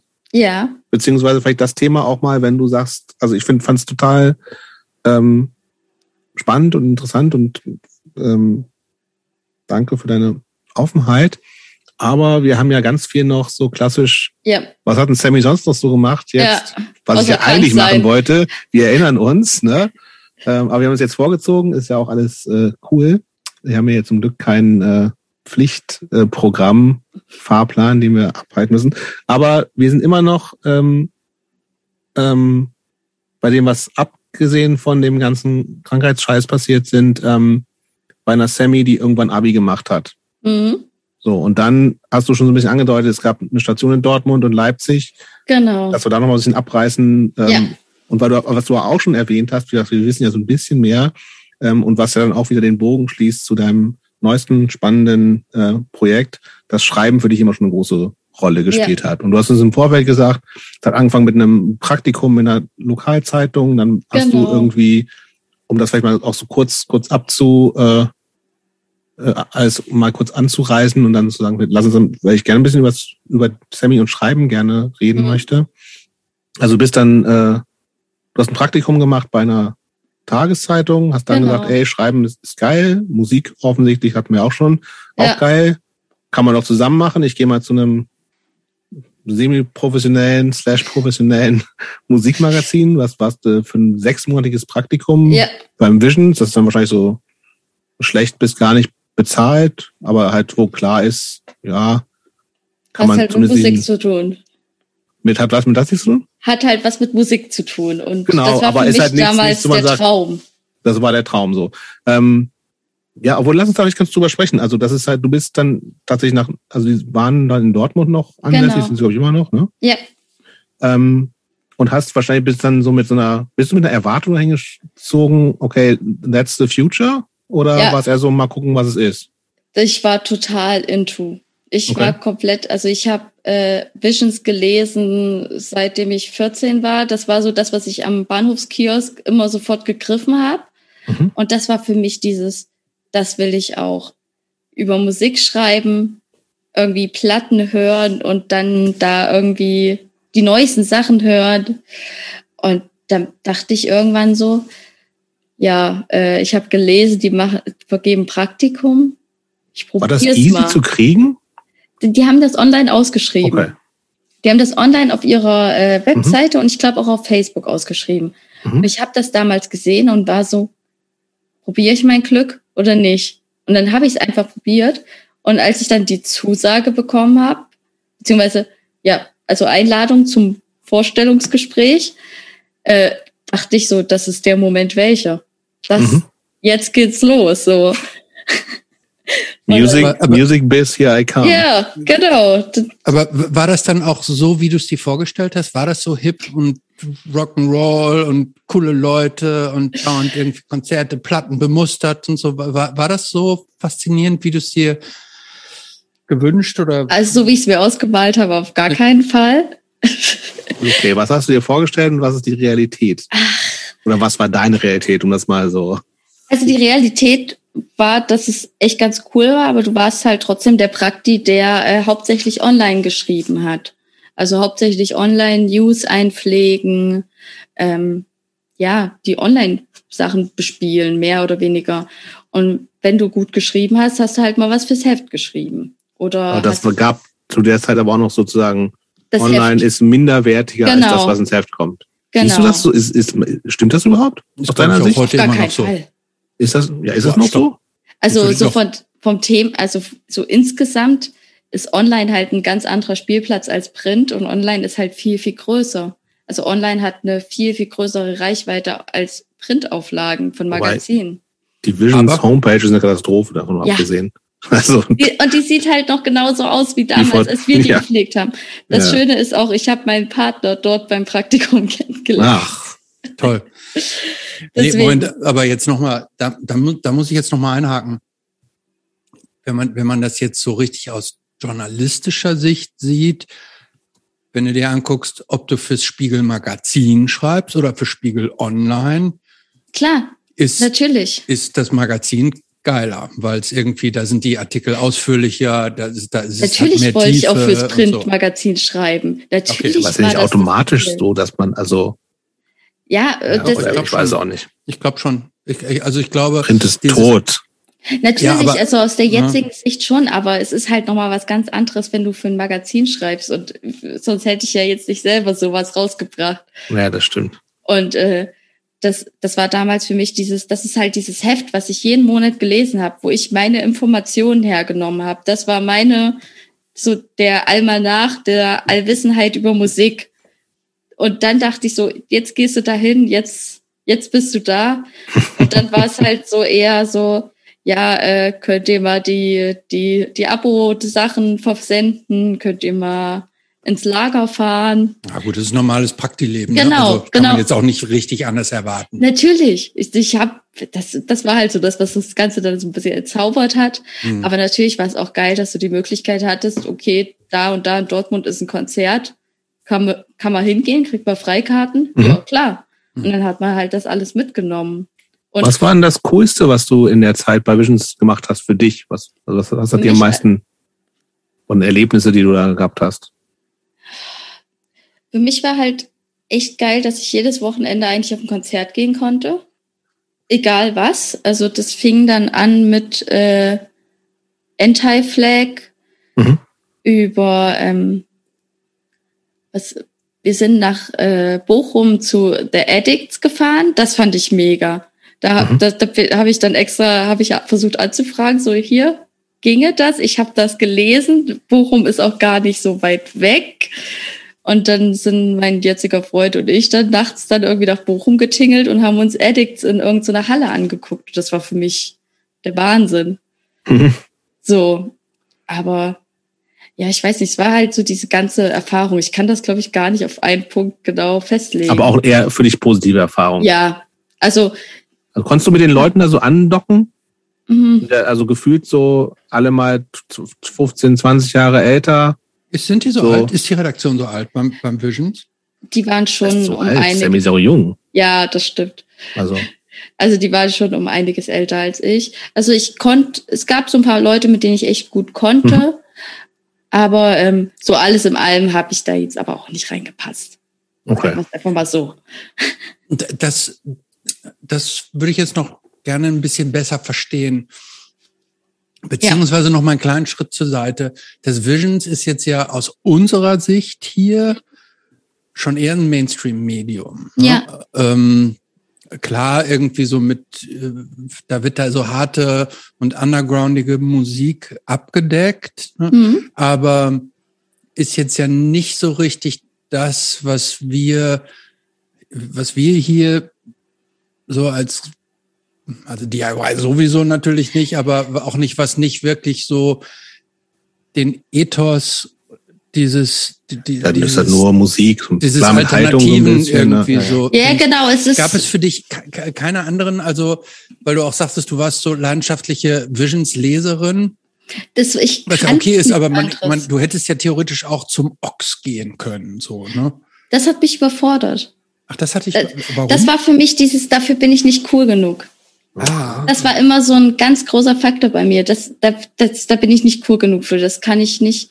Und Visions hat mich einfach, es war einfach dieses Medium, was da war. Und dadurch, dass es ja so Mainstream war, hat es halt so viele Facetten abgedeckt für mich. Also es hat für mich dieses Grundlagewissen geliefert. Ich habe dann Mhm. geguckt bei den Rezis, okay, was ist cool? Ah, okay, cool, da steht irgendwie drunter für Fans von Black Flag. Geil, höre ich mir an. So. Naja, also Mhm. so viel Musikwissen ist da auf jeden Fall. Ne? Also es Ja, aber es schon war so, ich finde auch beim Visions, ich bin, lese das überhaupt nicht mehr und so, ne? Aber ich schon, dass das nicht nur so jeder und jede sch- schreibt, was er oder sie will, sondern der, der Anspruch ist schon, das muss, ist so fundiert, ne? Wenn du eben sagst, Ja, okay, genau weißt, das. was die Wurzeln von dem sind und sowas, also was dich wahrscheinlich auch so, genau, so das, das hat angesprochen mich, hast, so, ne? das hat mich halt abgeholt, dieses, Mhm. dieses Kann ich, Nerd-Musik-Ding und auch dieses, dass halt diese Verbindung gemacht werden. Das fand ich immer super interessant und halt irgendwie aktuelle Interviews so. Mhm. Das war halt meine Quelle des Ganzen und ähm, darüber habe ich dann halt eher dann die Dinge gefunden, die ich dann im Internet gesucht habe. Wie ich dann zum Beispiel irgendwie in Richtung Riot Girl geplumpst bin durch einen Artikel über Bikini Kill. Da gab es irgendwie einen Artikel, in dem, ich glaube, es ging sogar dann um Le Tigre. Irgendwo kam in der Visions, ja, oder? Genau. Mhm. Genau, und da bin ich dann irgendwann so in die Ecke abgebogen. Aber das war für mich immer so die Grundaussage. Aber was ich, was ich weiß, ähm, was du meinst mit dieser neutralen Sache, das war was, was, was mir beim Online-Bereich halt auch nicht zugesagt hat. Es war halt alles neutral und äh, wohlwollend geschrieben. Und da war bei mir dann auch so ein Punkt, wo ich dachte so, boah, habe ich wenig Bock drauf. Wenn ich eine Platte scheiße finde, finde ich die halt scheiße. Mhm. und schreibt dann halt nicht wohlwollend über alles. Die, hm. die potenziellen Anzeigen. Kundinnen ja. und Kunden so. Ne? Genau, ja, das genau das. Und, ja. und das war dann am Ende, war das dann auch so ein Punkt, wo bei mir dann halt äh, der Realismus gekickt hat und dann so war, okay, gut, wie viel ist davon jetzt meine Zauberwelt gewesen, die ich mhm. mir vorgestellt habe und wie viel ist jetzt reale Welt? Das Praktikum war aber auf ein halbes Jahr sozusagen genau. ausgelegt und dann. Genau. Und davon wurde dann. Naja, okay einer übernommen. Also das war halt immer noch so das Ding, das stand halt im Raum, dieses übernommen werden okay. als Autor. Das hat sich bei mir nach ein paar Monaten, dann dachte ich mir schon so, jupp, ist eh nicht drin, lass mhm. mal sein. Aber ich habe halt trotzdem gekämpft, weil ich irgendwie wollte. Ich wollte irgendwas beweisen. Ich weiß zwar nicht wieso, aber ich wollte. Ja, und dann bin ich wieder zurückgetingelt in die Heimat, habe einen kurzen Zwischenstopp gemacht und bin dann nach Leipzig. Ähm, ich würde noch mal auf eine Sache kurz zurückkommen, die du eben so im Nebensatz angesprochen hast, weil du sagtest, äh, zum Ochs bist du nicht gegangen, weil du dich da nicht cool genug hm. für gefühlt hast.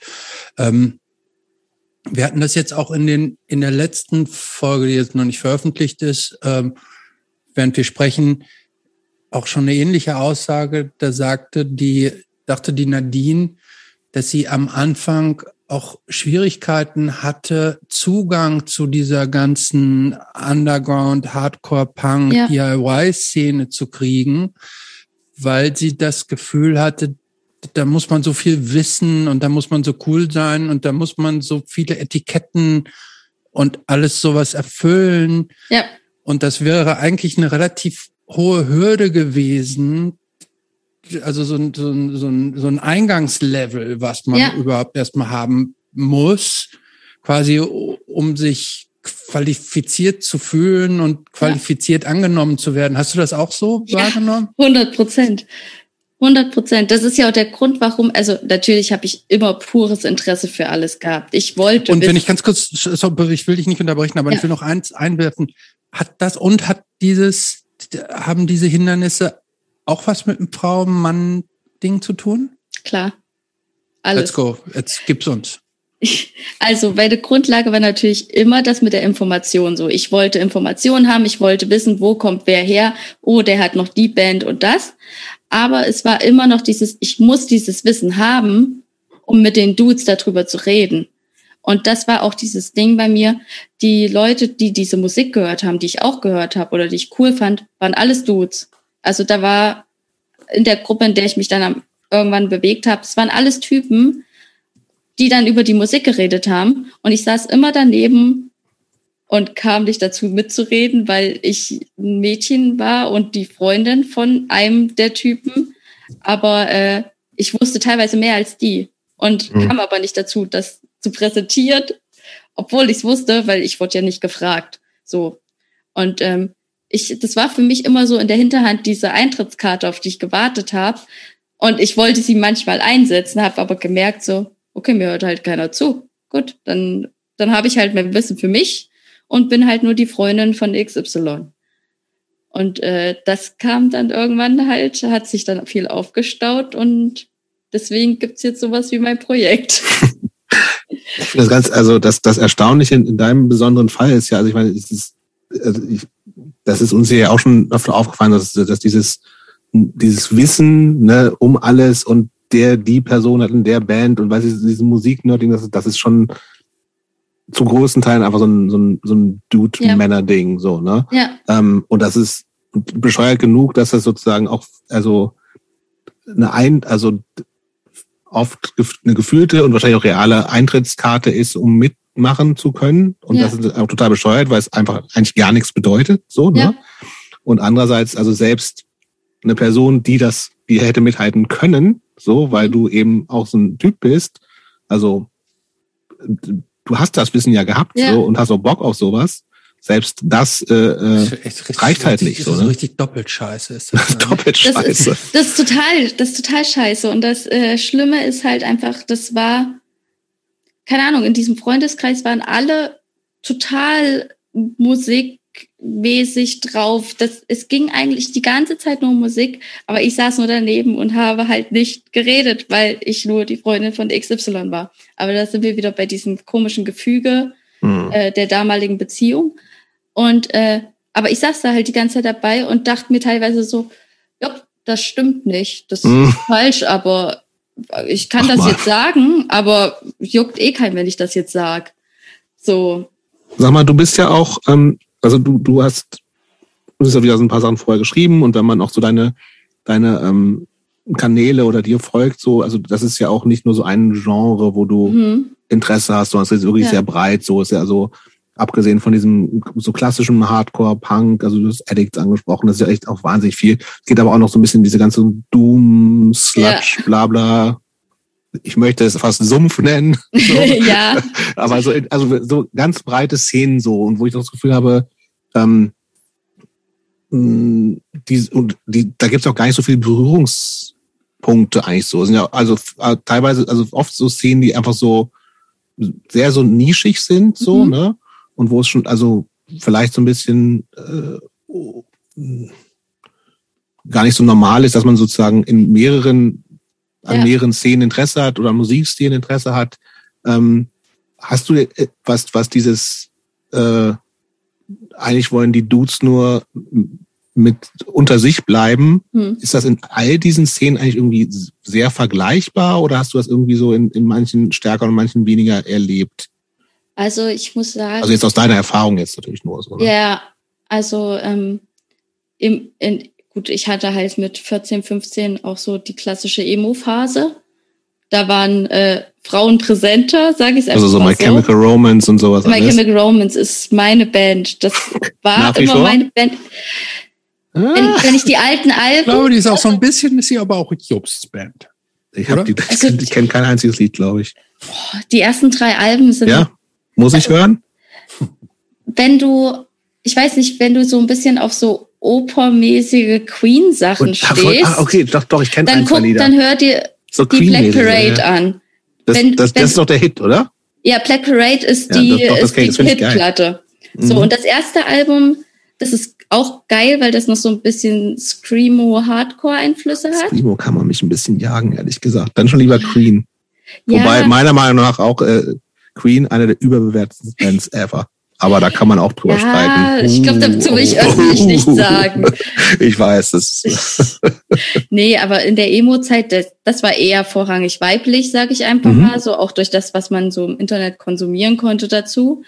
Aber sobald es dann halt natürlich in Punk ging, ähm, da war schon klares Anstoßen irgendwie das war schon, ich war halt immer Freundin von XY. Mhm. Und dadurch kam ich da halt immer mit. Aber ähm, ich war nie Semi. So. Das habe ich dann auch erst gelernt, als ich dann damals nach Dortmund gegangen bin. Ab da gab es dann halt diesen Schnitt, dieses Hallo, ich bin Semi und nicht die Partnerin von jemandem. Mhm. Und äh, dann kam halt diese, diese Stoner Doom Vintage Rock Geschichte. Und das war alles schon sehr dicke Eiermäßig. Und irgendwie fand ich es geil, mich in diese Sachen reinzugraben, mhm. weil es halt so eine Männerdomäne war. Irgendwie fand ich das cool. Ich, mich hat's auch einfach musikalisch total mitgenommen. Aber dann gab's halt da auch so Bands, die starke weibliche Personen hatten. Das fand Zum Beispiel? Super. Tatsächlich, da hätte ich jetzt hätte ich gedacht, dass da noch weniger Frauen vertreten sind. Doch, du hast da ähm, zum Beispiel aus Deutschland Wukan heißen mhm. die. Unglaublich coole Band. Die Sängerin ist live. Absolutes Entertainment. Mega. Ähm, Blues Pills ist mhm. auch Blutpilz? So Blues Pills. Blues Pills, das ist schwedische Band, oder? Ja, genau so, also eher so, solche Sachen haben mich dann doch so dieses, okay, da gibt's Frauen in der Szene und die sind verdammt cool. Die äh, Bassistin von Electric Wizard, halt Bassistin, das war für mich so, wow, das ist die coolste Person überhaupt. so, von daher war dann schon dieses, okay, da gibt's Frauen, die sich da breit machen, aber nicht so breit, dass es irgendwie der Großteil der Leute mitkriegen würde. Mhm. Ja, und dann ist da irgendwann so eine Mischung aus jeglichen Musikinteressen draus geworden. Was ist denn mit dir und Metal eigentlich, frage ich mich gerade. Mir und Metal. Ja, ist das was? In, in, in welche Richtung Metal? Ah, egal, richtig Metal. Ist nicht so? Es Nee. geht. Also es, es kommt halt drauf an, was, was du mit Metal möchtest. Also so. Also es gibt ja, also du kannst, du kannst es dir ja aussuchen. Kannst du ja Metallica aussuchen. Metal, Oh, Mötley nee, Crüe, also- Mötley Crüe Metal, Ja. Black, Black Metal, Death Metal. Death Black- Metal. Black Metal, so Post-Black Metal finde ich ganz Was ist geil. denn, was ist denn Post-Black Metal? Äh, der Weg einer Freiheit Ah, okay. Hm. Finde ich mega gut. Okay. Ähm, so solche Sachen irgendwie, so alles, was so auch so atmosphärisches. Wo, wo, woher Hat- kennst du sowas, Jobst? Oder tust du jetzt nur so, als würdest Tu du nur das so. kennen? Okay, gut. Nee, tatsächlich, das, das sind so, also die, das sind Bands, die kenne ich vom Hörensagen und das sind so, wo ich denke, ich weiß, wie die klingen, obwohl ich die noch nie gehört habe. Und wahrscheinlich liege ich aber nicht so falsch, tippe ich mal. Ich kenne viele Leute, die das hören. Und das ist genau, Ja, ich, genau so was. Atmosphärisches. Genau. Irgendwie so würde man klassischerweise Black Metal sagen, aber ist es natürlich nicht. ja, Ganz klassisch, weil das halt viel rumpeliger ist und die sind dann halt so, aber halt auch co- coole Attitude und sowas alles. Genau, so ein bisschen Atmosphäre, bisschen mehr Inszenierung. Ist nicht auch nicht meins. Gut. Äh, aber so, keine Ahnung, so ab und zu gebe ich mir auch mal Slayer. So ist es nicht, aber Okay. es gibt da jetzt nichts, wo ich sage, das haut mich jetzt irgendwie aus den Socken. So gerade so Folk Metal oder sowas, damit kann ich gar nichts anfangen. Langsam, Moment, was, was, was für Metal war das jetzt? Folk Metal. Folk Metal? Ja. Den kenne ich gar nicht. Was ist Klar, das? sowas mit Dudelsäcken oder irgendwelchen genau, so mittelalterliche Dinge. Mittelalter-Metal, so Das, das, das, das fand mein Partner Feuerschwanz toll. oder sowas. Ja, so das, damit kannst du mich jagen. Mittelalter Metal? Christopher. Ganz schlimm. Nee, kenne ich wirklich nicht. Was? Das ist eine riesen Szene. Das ist wirklich eine ganz große Szene. Aber äh, also aus meiner Sicht Also ich hast du finde ja, nicht ich viel finde übrigens, verpasst. aber was ich, ich finde ja dieses, ich finde ja so Mittelalter-Märkte. naja, Ja, da, da wird dann Metal dann so gespielt? Metal. ja. Aber ist das denn so Metal mit so Eunuchengesang, mit diesem Mm, oder, nee. oder Nee. so gegrunzt? Auch nicht. Da, da gibt's ganz Eher- verschiedene Formen. Ja, aber Es eher gibt klarer auch- Gesang, würde ich denken. Ja, Aber halt eher mit so absurden Instrumenten, die es eigentlich seit 580 Ja. Jahren gar nicht mehr gibt. so die Dudelsäcke dann auch sind sehr die- die- präsent. Die Ja, treten auch dann auch so so in, in so Jute-Klamotten auf und Ja. so? Ja. Oder Ritterrüstung? Nee, das, Hm. das gibt ganz verschiedene Stimmungen. Ritterrüstung finde ich Aber gut. zum Beispiel in Extremo. Ja, die kenne ihr ich. das? ja, Ja, siehst du. siehst du? Ja, das ist Die doch sowas. Ach, das Ja. ist Mittelalter-Metal? Ja, klar. So, so in der Ecke, ja. So. Das ist aber auch. Das ist für mich Fantasy-Metal. Nein. Ah, es- Nein. wie Aber gut, ich glaube, wir sind alle nicht genug Metal, um haben darüber nicht genug. Das Metal-Expertise das Schöne. Ich offensichtlich. liebe es am, am, am meisten, wenn wir über Dinge reden, von denen wir keine Ahnung Keine haben. Ahnung. Finde ich, finde ich eigentlich auch gut, ehrlich gesagt. dann, vorhin kommen dann immer so geile Kommentare von irgendwelchen, im Zweifelsfall auch Dudes, die sagen, "Äh, aber so, Das eh. Das, ja, das, eh, genau. Das, das ist ja eh das Ding, ja. wenn äh, nicht Dudes über Musik reden, kommen eh diese Kommentare, die einem das nochmal besser erklären. Ich habe Mhm. vor einem halben Jahr einen Artikel, also eine Playlist veröffentlicht, irgendwie so Top, äh, Top 10 Crunch-Songs, die nicht Smells Like Teen Spirit sind. Mhm. Und in den Kommentaren gab es mindestens zwei Typen, die mir gesagt haben, ey, warum ist nicht das mit drinne, aber das, weil das ist doch scheiße. Wo ich mir dachte, so, jo, Brudi, Das ist meine. Liste. Genau. das ist meine eigene Liste. Du musst die nicht hören. Naja. Ich habe ich hab ja sogar, äh, das ist jetzt nicht Musik-related, aber ich habe ja von meiner Schwester einen äh, über die Mütze gekriegt, über meine totale Inkompetenz in der zuletzt veröffentlichten Folge bei unseren Ausführungen zur Herstellung von Spaghetti Bolognese. Ach so. Weil? Ich, Weil deine Schwester Bescheid weiß, ja, weil meine, meine Schwester von sich behauptet, die weltbeste äh, Bolo zu machen und so.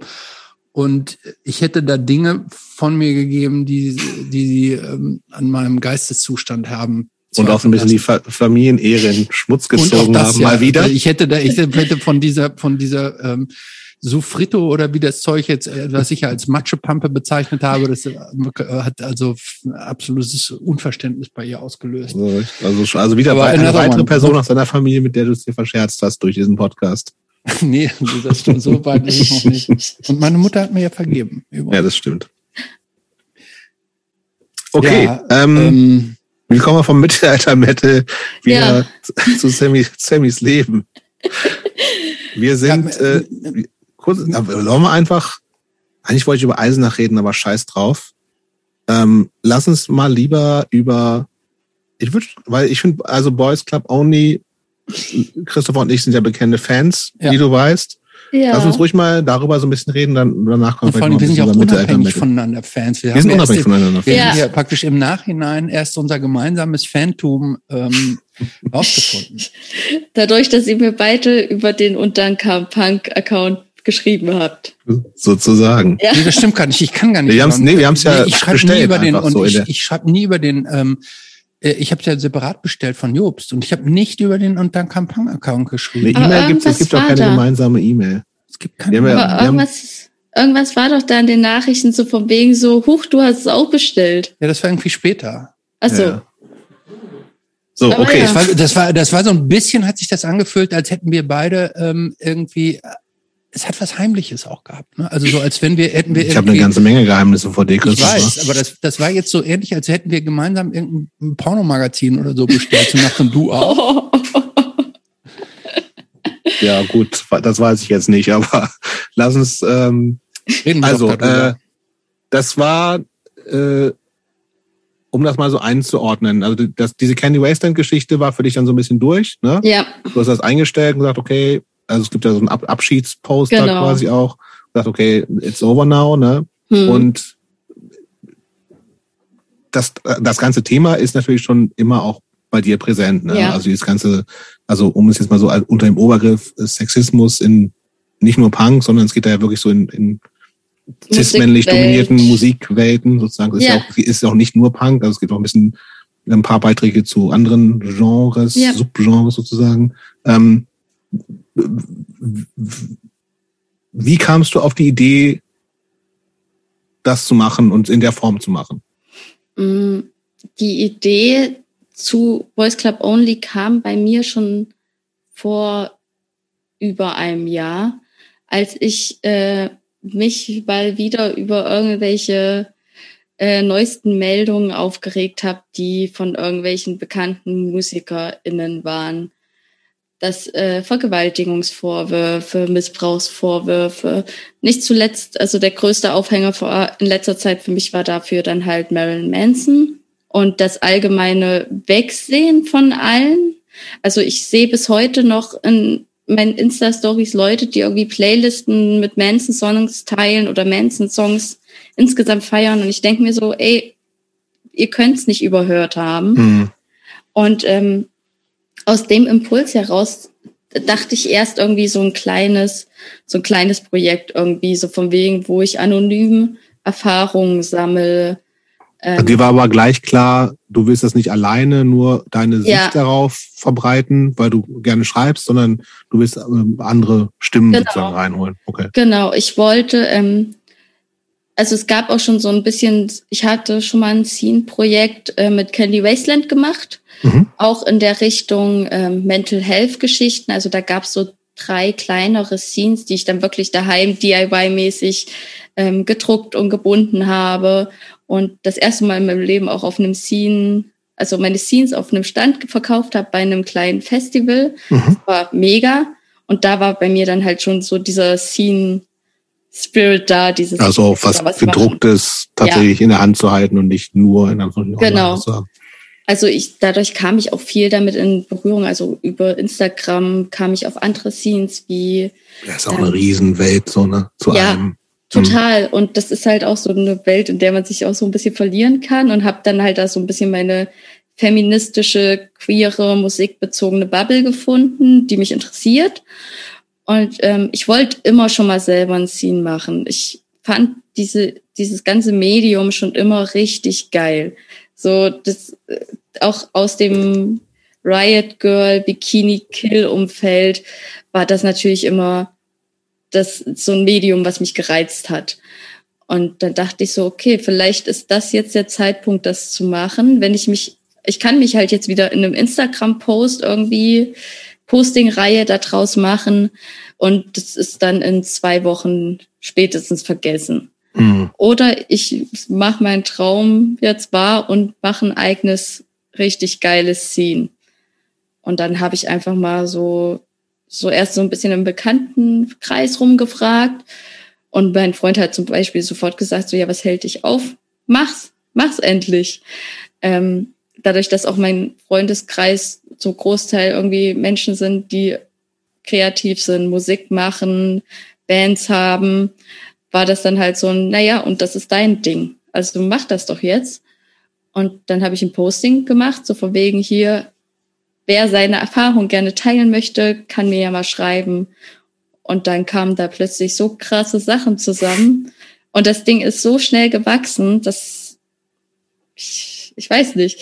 Ich dachte, da kommen vielleicht so drei Texte zusammen und dann bindet man da was Schönes zusammen, so DIY daheim kopiert und gedruckt. Aber ähm, ja. Wie, wie schnell ging das alles? Und, und was sind so Sachen, die dich echt, äh, also wie sehr hat dich das über, überrollt im positiven Ex Sinne oder, oder, oder hat dich auch gestresst? Das kann ja auch sein. Beides. Also okay. das ist wirklich emotionale Achterbahn, das ganze Projekt. Es ging relativ fix, dass ich die ersten Beiträge beisammen hatte und mir dann da hauptsächlich über Instagram ähm, Leute geschrieben haben, denen ich lange schon gefolgt habe oder die die, mit denen man schon ein bisschen vernetzt war, aber nie so direkten Kontakt hatte, dass die Bock hätten, da was beizusteuern. Und ähm, so hat das nach und nach Wind aufgenommen. Dann habe ich noch ein paar Postings gemacht und es kam immer mehr. Und dann kamen so Sachen wie, dass ich zum Beispiel Diana Ringelsieb gefragt habe, ob sie denn was schreiben wollen würde. Und sie war sofort Feuer und Flamme. Und das war für mich schon so ein okay, wow Moment.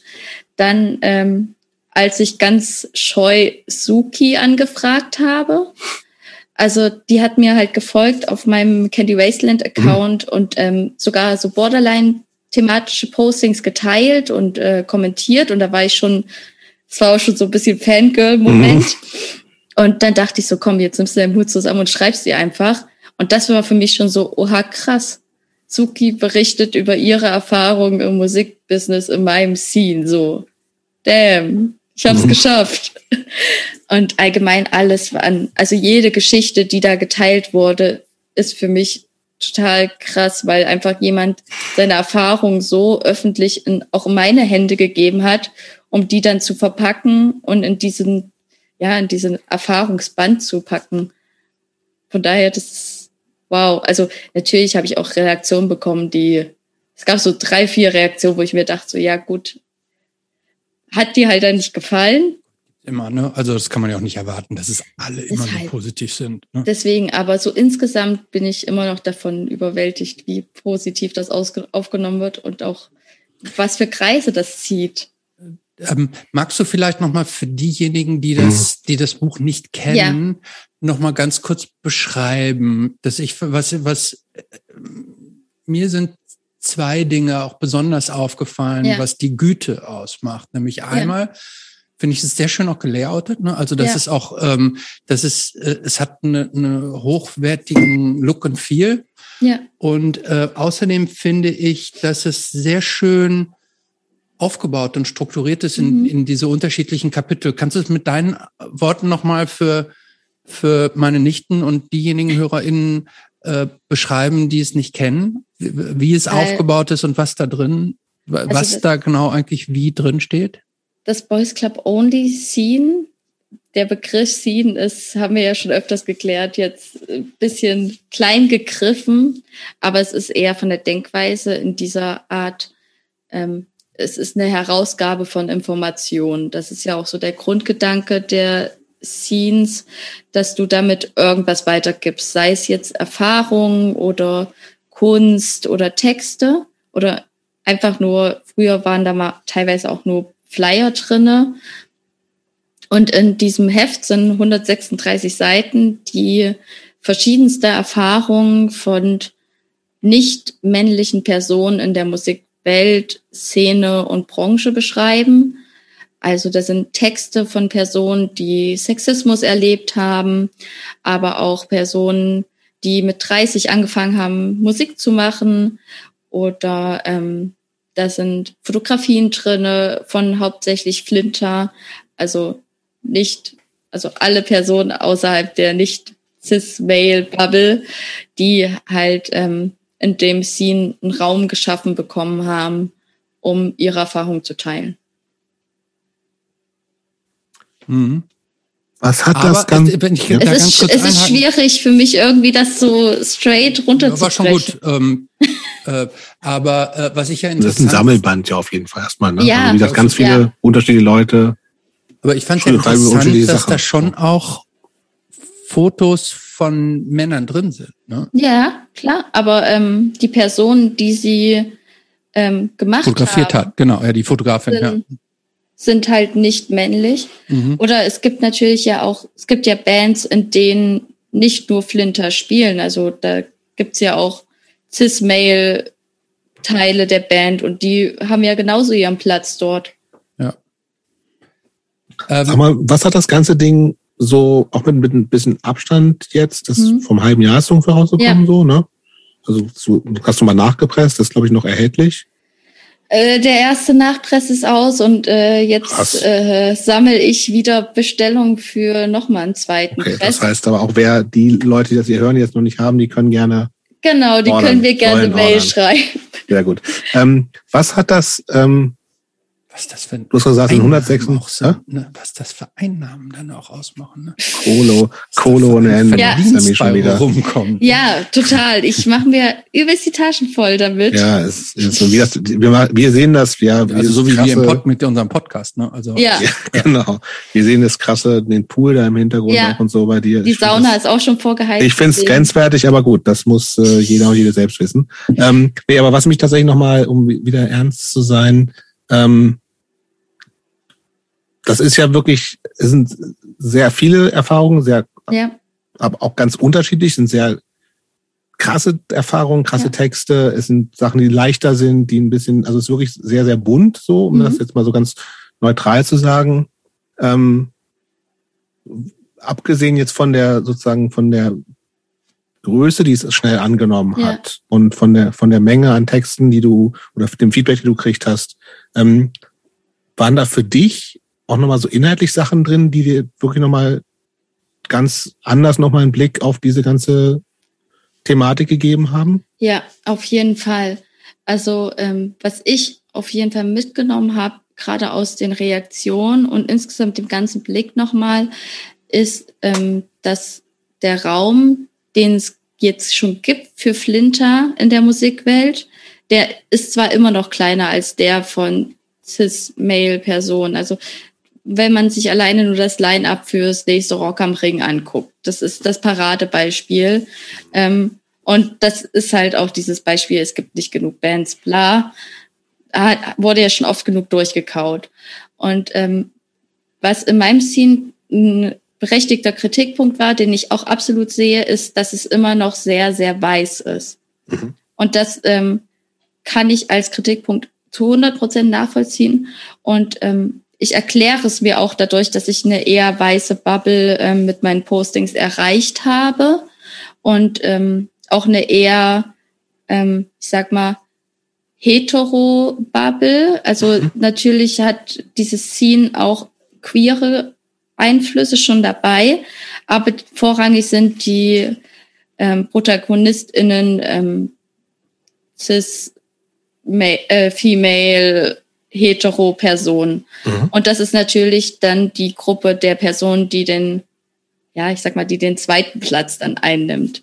Und das ist natürlich mein Vorhaben für die nächste Ausgabe, dass dann noch mehr Stimmen halt auch außerhalb der weißen Bubble gehört werden können, woran ich auch gerade schon arbeite und auch sehr, sehr gespannt bin auf die Dinge, die da kommen werden. Aber wie ist denn da deine Herangehensweise? Also gezielt nach Personen suchen und anfragen? auch. Also es ist immer so eine Mischung. Also ich mag halt gerade, was dieses klassische Scene-Ding auch ist, ähm, einfach auf Einsendungen ausschreiben. Also sagen, hallo, ich mache das Projekt. Ähm, wer Bock hat, das und das wäre cool einzusenden. Du bist aber auch total frei, was du einsenden möchtest. Mhm. Und ähm, so kommt schon mal eine echt ja, interessante Da, da bleibst du ja ein bisschen eher wieder in deiner Bubble, ne? Genau, Ja. Das, genau, das ist halt der Punkt. Das ist dann eher die Bubble, wen es erreicht, wer das teilt, etc. Mhm. Und ähm, natürlich ist es jetzt dann auch so gewesen, ich möchte natürlich auch für mich selber über den Tellerrand hinausschauen. Also dadurch habe ich mir dann halt natürlich auch gedacht, so, ja, okay, ich folge bei Instagram irgendwie acht verschiedenen äh, Flinter-Kollektiven und die sind aber alle weiß. Mhm. Und warum eigentlich, äh, warum ist da nicht mehr Vielfalt in dem, was ich mir überhaupt hier an, an Inhalten konsumiere? Und äh, habe mich dann natürlich aktiv auf die Suche begeben. Und äh, ja, kann da zum Beispiel aus Berlin die Colonize heißen die. Mhm. Das waren die ersten, die ich gefunden habe, mit denen ich dann auch schnell in Kontakt kam, ähm, wo ich sage, das ist die erste Anlaufstelle, die ich direkt gefunden habe, wenn ich gesucht habe, wenn es um äh, BIPOC-Personen im Punk geht. Oder mhm. da gibt's ähm, Blog mit Interviews, da gibt's ähm, Events, die stattfinden. Und das war aber das erste Mal, dass ich jetzt aus meiner wirklich privilegierten weißen Blase aktiv rausgegangen bin und gesagt habe, okay, der Horizont muss auf jeden Fall weiter werden, gerade wenn ich sowas breit veröffentliche. Und äh, ich bin da auch gerade noch dabei, da Sachen für die zweite Ausgabe zu machen. Wie, ähm, wie wird sich die aus, zweite Ausgabe konzeptionell von der Ausgabe 1 unterscheiden? Gibt es da jetzt für dich jetzt schon Unterschiede oder wartest du ab, was so reinkommst mhm. und gibst, formst das dann danach? Ich, Kann ich auch unterstellen, dass es auch von den, dass du nicht alles aufnimmst, was kommt? Ja, oder? Dass du das schon das auch kuratierst. Ja. Im Sinne, das passt jetzt ja, ist also schön, natürlich. aber passt jetzt ja. nicht richtig so. Ja. Also es gibt da natürlich gewisse Kriterien, wo ich ähm, sage, vielleicht ist das nicht der richtige Rahmen dafür. Aber mhm. das, dieses Recht nehme ich mir auch nur wirklich sehr, sehr selten raus. Mhm. Also es ist allgemein ein großes Feld, wo jeder gehört werden sollte. Aber gerade für die nächste Ausgabe möchte ich natürlich da, ich will jetzt keine Zahlen nennen. Das ist so ein Anspruch kann ich mir nicht setzen im jetzigen Zeitpunkt. Aber dass dann eine ausgeglichenere Verteilung der Personen stattfindet einfach und dementsprechend auch Perspektiven. Und ähm, ich möchte, dass sie auf jeden Fall kleiner wird. Weil das andere zu viel Nerv war? Moment, das was die Auf Moment, dass die Auflage kleiner Nee, die Seitenzahl. Ach, die Seitenzahl. Die, das war schon, also das hat mich schon krass überfordert. Also ich habe am Ende, wir haben es so gemacht, dass wir alles, was wir zusammen hatten, dann, also ich hatte Unterstützung von einer tollen Grafikerin, der Katharina, die äh, mich dann unterstützt hat, als ich Hilfe gesucht habe, weil ich gesagt habe, ich kann das so, wie das Ganze, was ich gesammelt habe an Beiträgen, jetzt da ist, das kann ich selber nicht so umsetzen. Das würde keinen Rahmen bekommen, was dem angemessen wäre. Also habe ich öffentlich nach Hilfe gefragt mhm. und habe dadurch einen ganz, ganz tollen Kontakt bekommen. Und wir haben zusammen dann die Ausgabe gestaltet, so wie sie jetzt ist. Und standen dann am Ende nach den fertig gestalteten Seiten da und waren so, scheiße, das sind 136 Seiten. Kacke, wie macht man das jetzt mit dem Druck? Also es war wirklich DIY Jetzt wüsstest doch, wie es geht. Ihr müsst doch jetzt nicht downscalen. Ja, schon. Aber es ist schon ich glaube, es ist halt auch ein krass überforderndes Ding. Also ich glaube, es ist einfach sehr, sehr viel. Hm. So die. Ja, okay. Hm. Aber, ja, aber ich bin mir auch schade, noch nicht wenn sicher. es weniger ist. Man ja, ich weiß es noch nicht so ganz, aber es gibt halt, was ich für die zweite Ausgabe auf jeden Fall im Fokus habe, beziehungsweise es gibt ein Titelthema, sag ich mal. Das ist äh, Female Fronted is not a genre. Ja, ja stimmt. Mhm. Also der Begriff Female Fronted ähm, soll auseinandergenommen werden. Mhm. Und ähm, ich bin sehr gespannt. Also ich weiß ja schon so ein paar Sachen, die kommen, aber ich weiß, da kommt noch ein bisschen mehr. Und ähm, ich finde es mega interessant halt zu sehen, wie verschiedene Personen diesen Begriff aufnehmen oder auch umschreiben würden. Und finde das Thema insgesamt sehr, sehr wichtig mal anzusprechen, weil ich lese trotzdem noch jeden Tag irgendwo in irgendwelchen Meldungen Female Fronted Band, bla bla bla und denk mir so, ja, das ist aber jetzt, also das muss doch jetzt nicht mehr sein, so. Wie siehst du eigentlich so allgemein die Ent Entwicklung? Mit, mit, dieser harten hm? Kritik hm? daran, muss ich gestehen. Aber warum? Ja, weil ähm, ich, ich, ich glaube, in ganz vielen Fällen ist das, ist das nicht so gemeint, wie es ankommt. Natürlich, natürlich. So, das, und deshalb tue ich mich damit so ein bisschen schwer. Ich finde ja auch gerade, wenn, wenn man sagt, die, die nicht Cis-Männer mhm. sollen mehr Stimmen kriegen. Ne? Ja. Und wenn ich eine Band nicht kenne und wenn mir dann gesagt wird, ach übrigens, da sind irgendwie Flinters, haben da was zu sagen, sage ich jetzt mal. Mhm. Denn ähm, gerade wenn ich jetzt eine Frau als Sängerin habe, ist, das häufig auch Sprachrohr ja. und den Ansagen dazwischen und so ja. weiter. Und wenn mir dann gesagt wird, ach übrigens, du singst auch eine Frau, sagen wir mal jetzt, wenn fünf Bands spielen, so, ich will eigentlich den Headliner sehen, aber mhm. mir sagt, dann ist ja äh, die zweite Band übrigens, da singt eine Frau. Gehe ich dann vielleicht hin, mal gucken, was hat die zu sagen irgendwie auch. Ja. Ne? Also was erzählt die mir? Klar. Und damit ist, ist, es, ist es für mich auch dieses, wenn da jetzt steht Female Fronted, weil oh, okay, da, da wird mir vielleicht, da, da wird mhm. mir vielleicht das bei der, die Band erzählt mir vielleicht irgendwas, was Band Nummer eins, zwei, drei, die mich nicht so interessiert, so, der nicht so erzählt. Deshalb finde ich, es ist nicht immer so, genau, ich glaube, es ist nicht so abwertend gemeint, wie das, wie das heute jetzt so leicht, sehr schnell so gehandelt wird. Ich mhm. weiß, ich habe, als ich dann noch nicht so dieses Bewusstsein über die Problematik hatte, ich schreibe ja auch Reviews fürs Trust und ich hatte das auch, ich habe, wenn ich gesagt, das ist eine female-fronted, äh, also ich habe nicht mehr, ich habe noch mehr dazu gesagt, also zu der ja. Band, ne? Also female-fronted, äh, irgendwie melodic punk, bla bla bla bla bla. Also ja. ich habe es nicht als einziges so gegeben. Mhm. Du bist äh, praktisch die Reviews an Dolph, unseren Chef beim Trust geschickt. Da kam sofort eine E-Mail zurück. Willst du dieses Review nicht nochmal überdenken? Irgendwie. Und ich so, hä? Oder irgendwie so. Und ich dann gelesen, ich sag, hä, was ist denn in Ordnung? Willst du wirklich die Bezeichnung Female Fronted benutzen? Und ich musste jetzt mal googeln, was da das, äh, was das Issue war. Ich dachte, oh, okay, so. Also, so, ich glaube, dass es in sehr vielen Fällen da vielleicht Unbedarftes oder einfach nicht das Bewusstsein dafür da ist, mhm. was damit einhergeht und dass es viele Fälle gibt, wo es eigentlich positiv gemeint ist.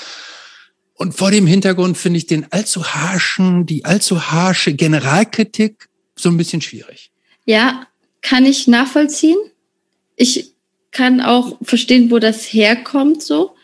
Bei mir ist es eher dieses, wenn es halt alleine steht. Also wenn es nur als Klar. einzige Bezeichnung steht. Mhm. So, das ist ähm, ja oft so, ne? Also ja, und das, das, ist halt das, was ich daran extrem problematisch finde. Mhm. Das ist dann immer nur dieses ähm, Reduzieren auf die weibliche Person in der Band ist. Mhm. Also dieses, der Rest existiert nicht. Vielleicht, also ja, und auch wie, wie dieser Begriff benutzt wird. Also ich es gibt so Artikel, die werden einem jeden Tag auch irgendwo so in die Timeline gespült.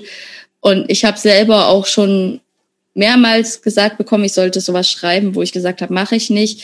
So fünf Frauen im sowieso im Metal, die was drauf haben. So, das sind so so Beiträge, wo ich mir denke, so da habe ich persönlich keinen Bock drauf und ich weiß nicht, ob's das, ob das so Sinn macht, wenn man dann jetzt immer wieder irgendwie sagt, okay, heute widmen wir uns mal den Female-Fronted Bands und sagen, heute mal guckt mal hin und sagen nicht im Allgemeinen guckt mal hin.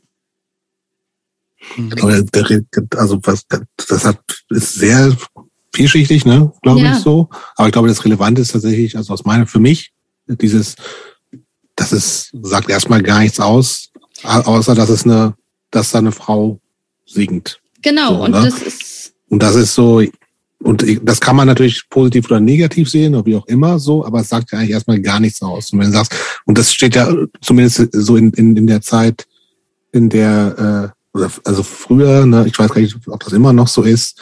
Ähm, also ich habe ja auch lang, lange Banderfahrung mit in einer Female-Fronted Band. So, ähm, und das dann, das, das war dann einfach so ja Female-Fronted Punk und bei anderen stand dann irgendwie so Melodic Punk Ja. oder was weiß ich so, das, das, das hat überhaupt gar nichts miteinander zu tun, so, weißt du, das ist so, Genau das ist so ein das. bisschen, dass, dass es irgendwie so ein, als Genre gemacht wird. Und das ist halt totaler Unfug erstmal so, ne? Und das ist so, das ist nicht so gemeint, das ist natürlich erstmal wirklich unerheblich auch, finde ich.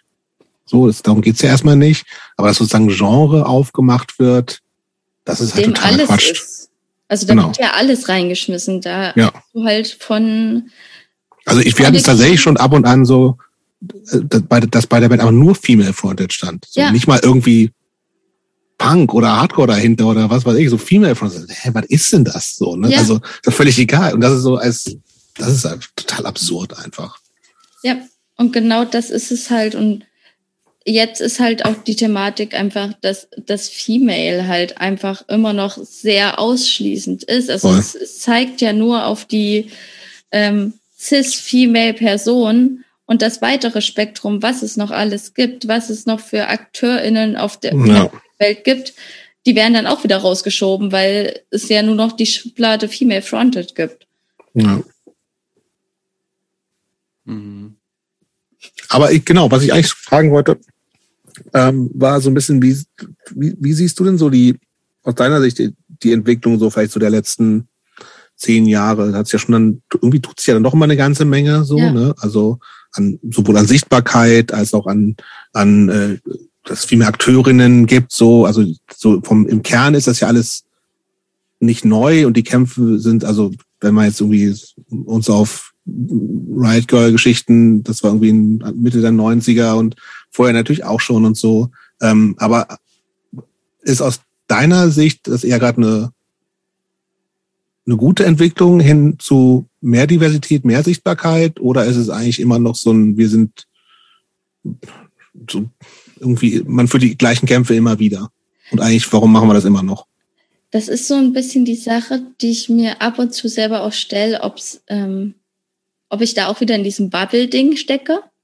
Einfach, ähm, ob, ob ich jetzt das so wahrnehme in der Bubble, in der ich mich bewege, dass da gerade viele laute Stimmen sind.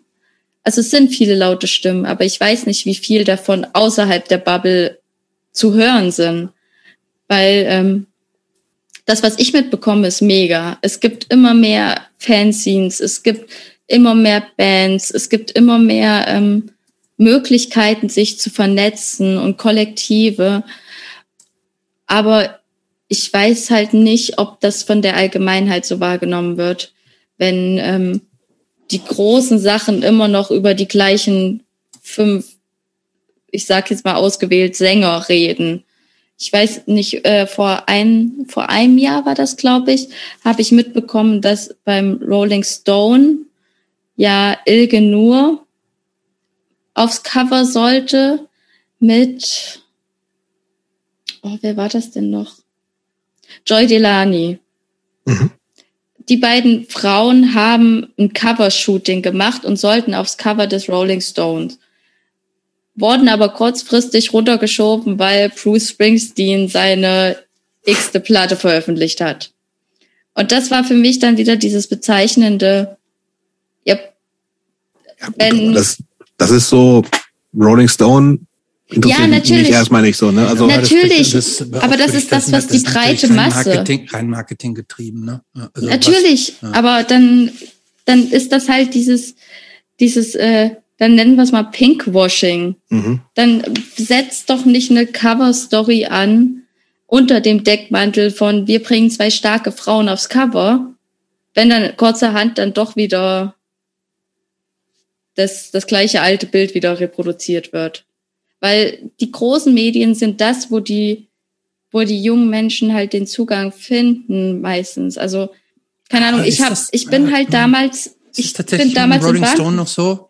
Ist, Ich das, ist, ist nicht, ist nicht der, der durchschnittliche Rolling Stone-Leser Ü50? inzwischen? Natürlich, aber wenn du, wenn du so Kids siehst wie mich, und davon gibt's halt manchmal auch noch welche, die halt einfach irgendwo reingehen und äh, die ersten drei Musikmagazine, die sie halt in der Kleinstadt finden können, mhm. sich greifen, da ist halt dann nicht, da ist dann selten das Trust dabei gewesen. Und äh, eher so der Rolling Stone oder der Musikexpress. Ja, klar. Ähm, ich wollte übrigens noch mal ganz, ganz kurz, wenn ich, ja? Äh, ich würde gerne noch was kurz ergänzen, weil ich wollte noch mal empfehlen ein anderes Scene, was eine ähnliche Ausrichtung heißt. Ich weiß nicht, kennst du Radikaler? Ja, mega gut. Auch, ich weiß nicht, wie, wie, wie häufig das, ich habe hier die Nummer acht, ist das, glaube ich. Äh, ich weiß nicht, wie häufig das rauskommt. Finde ich auch sehr, sehr, ähm, sehr gut gemacht und ähm, ähnliche Themen, glaube ich, auch, die, die dich so rumtreiben, ne? Genau. Also genau das ist so dieses, über solche Scenes kann man sich auch vernetzen. Also radikaler habe ich ähm, irgendwann mal bei einem Mailing mit dabei gehabt und bin dann Fan gewesen. Ganz aktuell gibt's noch das, ähm, ach, wie heißt's? Das Ostzahn Ach so, Ost, Ostsaarzorn oder so, ne? Genau, das finde ich auch mega klasse, hat halt auch ein bisschen mehr Humor mit drinne und nicht nur so harte Themen wie bei mir. Oder ähm, was so ganz klassisch ähm, Riot Girl Scene mäßig ist, ist das Rampage oder Rampage mhm. Scene. Ähm, das ist halt wirklich äh, Ausschneiden, Aufkleben, Feminismus, laut sein und das, das ist mega. Mhm.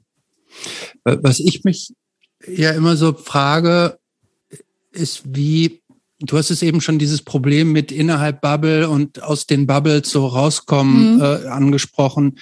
Ähm, wir versuchen ja auch eigentlich so von Anfang an, also wir bemühen uns darum, also bei unseren Gästinnen immer so Hälfte, Hälfte so zumindest zu haben, dass wir nicht nur Typen haben, sondern auch Frauen ja. und so.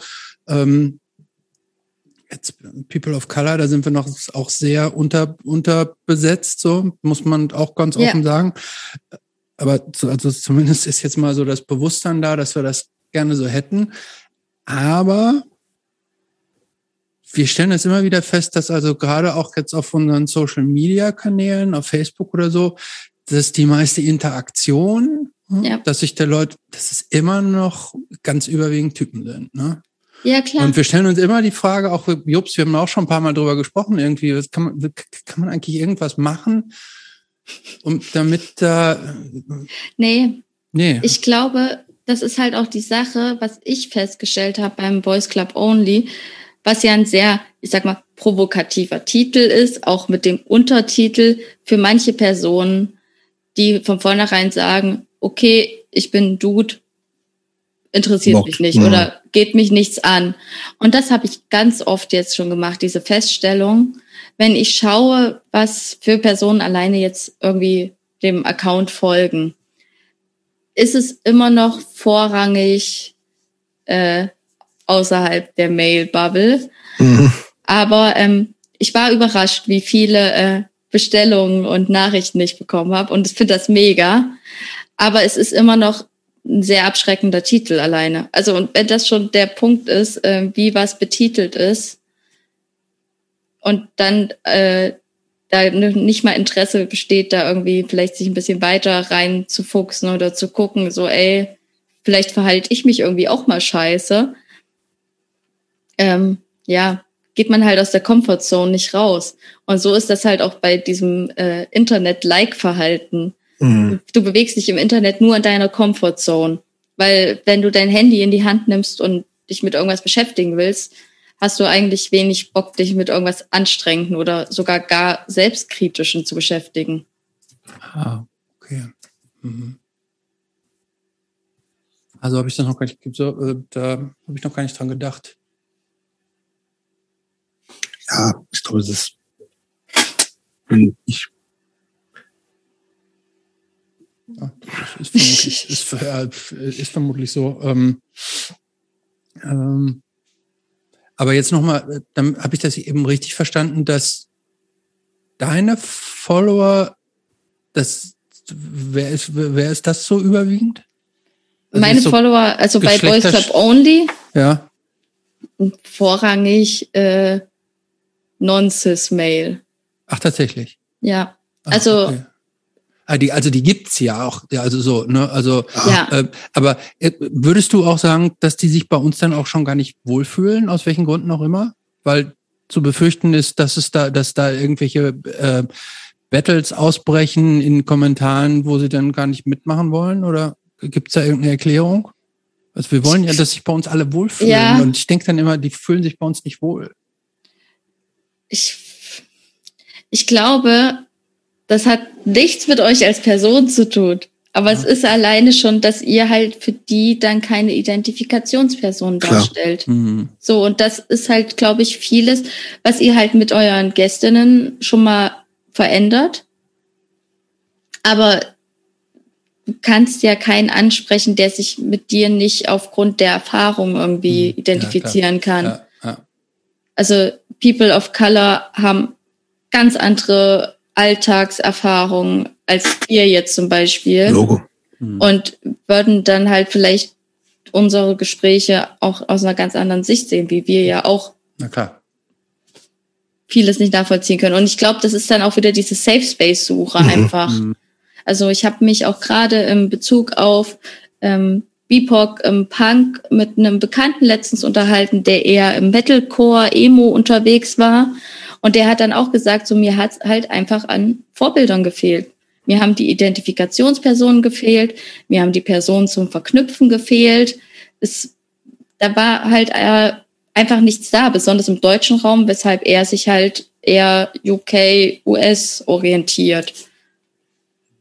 Aber ich, Ja, nachvollziehbar. ja, Ja. Christopher, letzter Block. Mhm. Würde ich sagen. Ich auch sagen. Ähm, Ich würde gerne mal, weil wir gerade schon übers, ähm, über Bolognese gesprochen haben. Ja. wäre ich jetzt, Kochst auch, du gerne, ich, wär ich Sammy? jetzt, wär ich Ja. jetzt auch zu dem Thema gekommen. Ja, ich, ich koche an sich gerne, aber ich bin im Alltag zu faul dafür. okay. Und wenn kein Alltag ist, wenn du Zeit hast, du hast einen guten, du hast Zeit, du hast einen guten Tag, Hm. unlimited, du musst nicht mal einkaufen gehen, was würdest du dann am allerliebsten kochen? Jetzt kommt die, jetzt kommt die richtig klassische Aussage. Thüringer Klöße. Na, sicher. Thüringer Klöße? Ja. Immer und immer wieder. Was genau sind, was, was genau sind Thüringer Klöße? Oh Gott. Also was macht das Thüringer in den Klößen aus? Was Klöße sind, weiß ich. Ja, Aber was, was, was zeichnet Thüringer Klöße aus? es ist diese Art, wie innen drinne das Brot ist. Da sind ja diese Brotkrumen drinne Ja. und die sind halt perfekt angebraten und knackig und der, der Kloß ist einfach klebrig, matschig. Es ist, Aber die machst du auch selber komplett, oder was? nee, ich, Nee? das, das habe ich mal probiert, aber das war, das war ein absolutes Chaos. Also ich kaufe die guten Heichelheimer aus der Heimat. Die kriege ich auch in Hessen. Was gibt's denn dann dazu zu Thüringer Klößen? Ich mache übrigens, das muss ich kurz einwerfen, ich mache ab und zu richtig selber Klöße. Auch mit Echt? Weißwein? Auch mit Weißwein, ja. Ja, da, dafür Und habe ich das, nicht die bei, Energie. mir, bei mir hakelt es immer daran, äh, und dadurch werden die nicht so richtig gut. Man muss ja so alte Brötchen irgendwie Ja. so nehmen, so alt, also so, so drei Tage alte Ja. Brötchen. Und die habe ich in der Regel nicht, sondern die, da, da, ähm, da improvisiere ich in der Regel. Und deshalb gibt's da immer Abzüge in der, in der B-Note. Aber ansonsten finde ich, kann man Klöße sehr gut selber machen. Das ist auch nicht so aufwendig tatsächlich. Ja, das ist wieder dann diese Motivationssache. Ja, okay. Aber jetzt erzähl mal von denen, die du kaufst und was da so Und was abgeht. Klöße allein machen ist ja noch keine Ja. Mahlzeit. Heichelheimer Klöße, dann dazu schöne vegane Rouladen, Mhm. Rotkohl, also Rotkraut und Braune Braten- Soße. Braune Soße.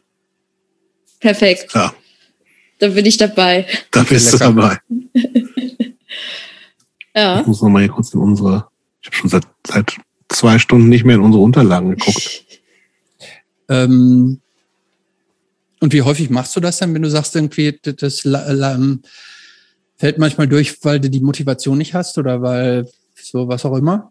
Wie, wie häufig kommt es dann zu solchen besonderen Oh. Momenten? Äh, so einmal in der Woche muss ich dann kochen. Mein. Freund kocht sehr gerne, Ja. ähm, beziehungsweise hauptsächlich. Äh, von daher, aber irgendwann bin ich dann auch mal dran. Aber meistens koche ich dann, also wenn ich so richtig Bock auf Kochen habe, ist das irgendwie für mich dann so, so ein Samstag, wo ich nichts zu tun habe oder so ein Sonntag, wo ich mir dann so alle Zeit der Welt dafür nehme und irgendwie ein Album nebenbei höre.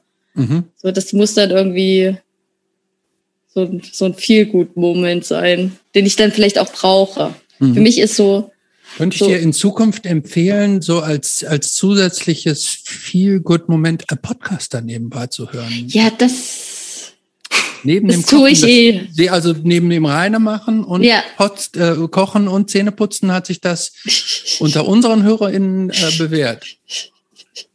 Wo wir Ähm, nochmal bei Musik sind. So, also wie gesagt, du bist jemand, der äh, viel verschiedene Hm, Genres hört. ja.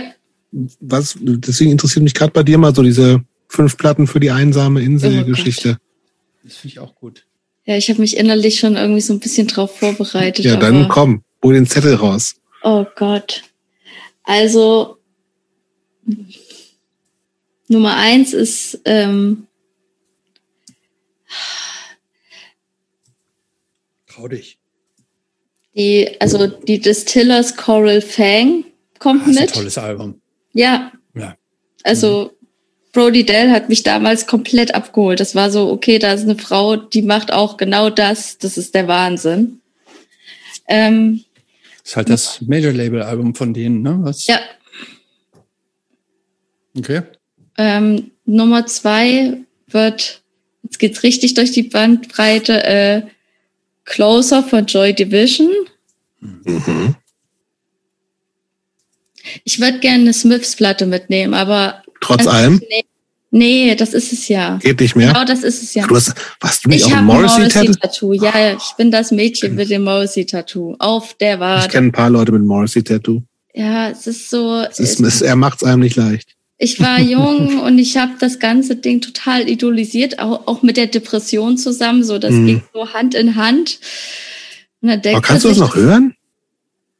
Ah, ich habe letztens im Auto die, also so eine Best of Smiths wiedergefunden Mhm. und das hat mich wieder gekriegt. Also ich habe keine Streams gegeben und so, von daher, Okay. und, aber es kriegt mich teilweise noch. Und das ist, glaube ich, das Schlimme daran. Aber nee, ist nicht Morrissey auch so ein Typ, wo man denkt irgendwie, nee, der, Dem- ist- der dem ist kann man komplett sowas- raus. nee, Der der ist, komplett der- raus. Ja. Da, da geht Inzwischen schon. mehr. Da geht gar nichts mehr. Den, den, da kann man nur hoffen, dass der irgendwann einfach sich mal aus der Öffentlichkeit zurückzieht, was der aber nie machen wird. Hm. So. Das ist auch, also ich, das kann man auch nicht mehr, das kann man sich nicht mehr Nee. schön reden inzwischen. da, da nicht so, gar das kann man auch nicht unter irgendwie nur provozieren. Nee, das so. geht Nee, nicht mehr. das, das ist schon lange ist der Zug abgefahren. Also der, Ich habe es mir auch lange noch schön geredet. Ich bin, ich bin kein Ja. Die Hard Fan so, aber ich fand auch die Morrissey Solo Sachen immer geil. Also Ja. auch die letzten Platten noch so. ja, Aber da es- fand ich geht's auch. nicht mehr. Ja, ich habe den dann auch noch live gesehen gehabt. Ja, ich auch. War, Vor drei, vier Jahren oder so. Ja, und ich dachte dann, aber da war schon so, oh, irgendwie, nee, naja, gut, genug Zeit dem gewidmet. Also doch, eine nein, der willst, würdest du wirklich eine Smith-Platte mitnehmen. Ja, wobei, wenn ich schon Joy Division dabei habe, reicht eigentlich auch einmal Emo-Zeit. Okay, du hast noch drei Platten. Ich habe noch drei Platten. Ich nehme, ähm, ja, jetzt kommt nämlich einer meiner, meiner Lieblingsgeheimtipps, die Band Snake. Kenne ich gar nicht. Was ist das? Die haben, ähm, das ist eine Elektro-Punk-Band. Mehr, mehr Punk als Elektro, aber die sind aus einer, aus einem sehr coolen ähm, Elektro-Punk-Trio hervorgegangen, meine kleine Deutsche. Hm, die sagen mir was. Und die haben mich, die, die liebe ich über alles und daraus ist dann halt eine All-Female-Band Also entstanden. die, sind die aus Finnland? Schweden. Schweden, okay. Und ich warte vergeblich Und auf hast du ein gerade neues gesagt, das Album. sagt dir gar nichts und jetzt weißt du auf einmal schon, dass die Ja, weil meine kleine Deutsche kenne ich. Genau. Und die Sängerin von Meine kleine Deutsche hat dann mit zwei anderen Frauen äh, ein Okay. Trio mit Elektropunk gemacht. Und das ist mein Album schlechthin. Mhm. Okay, dann haben wir jetzt. Dann brauche ich noch. Für den Rest deines Lebens auf dieser Insel. Ja, das ist. Bis Morrissey kommt und dich da rettet. Ich, ich würde Oh, sonst, nee. wenn dir nichts einfällt, würde ich dir bleibst du sonst- lieber da. Wenn dir Ja. nichts einfällt, würde ich dir sonst ein Punch-Album empfehlen. Ah, Nee. ah, nee. Ich glaube, ich, ich muss eine Black Flag auch noch mitnehmen. Oh, welche? Oh, Jetzt oh ich das ist gespannt. natürlich auch spannend, welche. Ja, die klassische Damaged. Kann man nichts mit falsch machen, finde ich. Ja, kann man nichts mit falsch machen. Gott. Ja, Aber Jobs, was ist denn eigentlich deine Lieblings-Black Flag-Platte, wenn wir dann den kleinen Exkurs mal machen können? Also äh, auch entweder Damage oder tatsächlich sogar, es gibt so eine, so eine Compilation The First Four Years als LP, wo alles vor Rollins drauf ist. Das finde ich, die Mhm. finde ich super. Die habe ich relativ früh auch gehabt. Also noch mit den anderen, ganzen anderen Sängern vorher. Die finde ich geil. Danach kann ich hören, aber muss ich auch nicht. So My War, Echt? Nut. das sind schon gute Stücke. Also My War finde ich ein ganz großartiges Album. Ja. Ich Ja. finde tatsächlich auch sogar dieses Instrumental, fast jazzige Album, The Process of Weeding, Weeding Out. Ja, finde ich auch richtig gut. Ey, das kann ich gar nicht. Aber vielleicht, vielleicht kommt Einer- das bei mir noch. Im Alter. Hohen Alter mit einem Glas Rotwein Ja. und einem Kloß in der Hand, ein Thüringer Ja. Kloß. so, äh, eine Platte hast Ein noch. Album habe ich noch, ja. Oh Gott. Ich habe ich hab das so My zerdacht. Chemical Romance, was willst du denn damit? Ja, das ist so, so meine Sache. Ob ich, ja, Ich will es dir nicht einreden, ich kenne die Band nur vom Nee. Namen. nee, ich, ich nehme, äh, ich nehme Pearl Jam noch mit. Uh, Und äh, ja, ich weiß nicht, das ist halt keine richtige Platte in dem Sinne, aber das MTV Unplugged, das ist so das Beste, was Pearl Jam ever gemacht hat für mich. Hm, Das ist, ja. ja, ja, sag Ja. mal nur. ja. Sorry. Na gut. Wir- Also, Nee, du musst doch dieser, du musst auch der jeder, jeder Geschmack. Ja, das ist Pause meine. Platten. Ja, meine, okay. meine Insel gut. ist ganz weit weg. Da, das gut. muss keiner hören. Nein, ist ja auch gut. Ähm, Ähm. hast du, hast du ähm, so Sehnsüchte, Träume nach irgendwas, was noch passieren soll in deinem Leben? Oder was gut wäre, wenn? Wäre geil, wenn Corona irgendwann mal zu Ende wäre und wieder Ah, gut, da kann Konzerte ich dir wären. versprechen, das wird irgendwann eintreten. Das ist jetzt nicht so weit entfernt. Ja, so Ich bin alleine so sicher, ey. Doch. so allgemeines. Festival-Feeling, so ein richtig schönes. Bist du so eine Festivalgängerin Fest- Aber tatsächlich? so ein kleines, so ein was, kleines, heißt, was heißt klein? ich weiß nicht, also wir haben hier halt in der Umgebung gibt's halt so kleinere Festivals mit so, ich sag mal höchstens zwei bis 3.000 Leuten. 5000 so höchstens. Und das finde ich mega cool. Das gibt's hier in der Umgebung in Limburg. Gibt's halt in verschiedenen kleineren Orten viele Vereine, die irgendwie Bock haben, Musikfestivals zu organisieren oder Konzerte. Und da, das, da hätte ich einfach wieder Lust drauf, so in einem kleinen Kreis irgendwie sich ein paar Bands anzugucken. Das, bist du auch so eine Festivalzelterin, ganzen oh Wochenende nee, abhängen? eigentlich nicht. Also es ist Mittel zum Zweck. Okay. Also Festival an sich, ich kann super viele Bands auf einmal mir angucken, finde ich super. Aber gern auch wieder im eigenen Bettchen Ja. schlafen. Okay. Absolut. Aber meine Frage war ein bisschen anders eben Ja, gemeint. Und also jetzt nicht, das ist mir so ein bisschen zu. Ich profan. weiß. So, deshalb Ich lasse ich dich da jetzt nicht so schnell ja, im Zelt raus. Keine Ahnung. Das Ding ist, ich würde gerne irgendwie, ich glaube, für mich selbst persönlich wäre irgendwie das Schreiben in einem größeren Stil irgendwie. Das wäre so ein Traum. Wobei, ich meine, ich habe jetzt selber was rausgebracht, aber keine Ahnung. Das, das sind so Überhörengespinste, so von wegen mal ein Buch zu schreiben oder so. Oder Aber was Sowas. hält dich davon ab? ich weiß nicht. Ich glaube, dafür habe ich nicht genug zu sagen. So. Du musst ja nicht, oder was? also du, du musst, du kannst ja, du kannst ja was ausdenken. Du musst ja nichts sagen. Also du musst ja keine Message Ja. haben. Du kannst ja, du kannst ja auch einen Liebesroman schreiben Ja, nee, das, da bin ich die oder falsche eine Person Abend, zu. Abenteuergeschichte Ja, oder ein Familiendrama. Du kannst ja, Ja, du kannst ja raus alles, man darf ja alles schreiben. ich weiß, aber so fiktive Sachen oder so, also irgendwie muss das schon mit mir irgendwas. Es muss schon was Persönliches sein, so. Aber ich, ich habe da auch mir noch nicht das komplette perfekte Endbild ausgemalt. Aber allgemein irgendwie im Schreiben nochmal. irgendwie so ein, so ein Meilenstein setzen. Das, das wäre sowas. Das ist ein ja. Traum auf jeden also, Fall. Das, das, das würde ich jetzt auch nicht aus den Augen verlieren. Ja, ich, ich versuch's. Wir haben noch gar nicht so, ähm, ich will es zumindest mal erwähnt haben hm. und vielleicht auch dazu noch mal so kurz was nachfragen. Ähm, wir haben es schon mal angedeutet, du hast ein Studium angefangen. Ja. Nicht beendet. Yep. Und arbeitest jetzt aber so, ähm, also du hast eine Ausbildung jetzt angefangen als Kauffrau für Marketingkommunikation. Das ist ja yes. dann auch bald zu Ende, ne? Und machst jetzt yep. so, womit man halt in dem Bereich jetzt auch so ein bisschen Geld verdienen kann, Social Media Gedöns genau. für alles Mögliche. Ähm, ist das eine berufliche Zukunft für dich, die, so eine realistische? Ja, gibt's da, schon. Gibt's da halbwegs bezahlte Jobs überhaupt?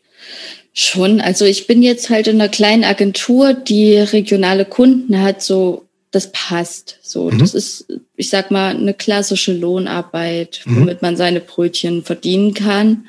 Ähm, an sich macht mir das auch ziemlich Spaß. Gibt natürlich Dinge, die sind nicht cool, aber ja, ja, ja, so, aber dadurch finde ich das ganz mhm. cool, weil ich das so direkt von meinem Privaten abgrenzen kann. Also das mhm. ist dann ja, eher, gerade im Bereich Social Media ist es halt schwer, irgendwie die Arbeit an der Arbeit zu lassen. Und Voll. so ist das halt eine klare Abgrenzung. Das hat nichts mit Musik zu tun, das hat nichts mit Popkultur zu tun. Das ist nichts, was ich in meinem Privaten irgendwie verfolgen würde. Aber ähm, schon so dieses Social Media Online-Ding, hab, da habe ich irgendwie Nachen dran gefressen und denke, dass ich da beruflich vielleicht irgendwie noch so ein paar Jahre irgendwas machen kann.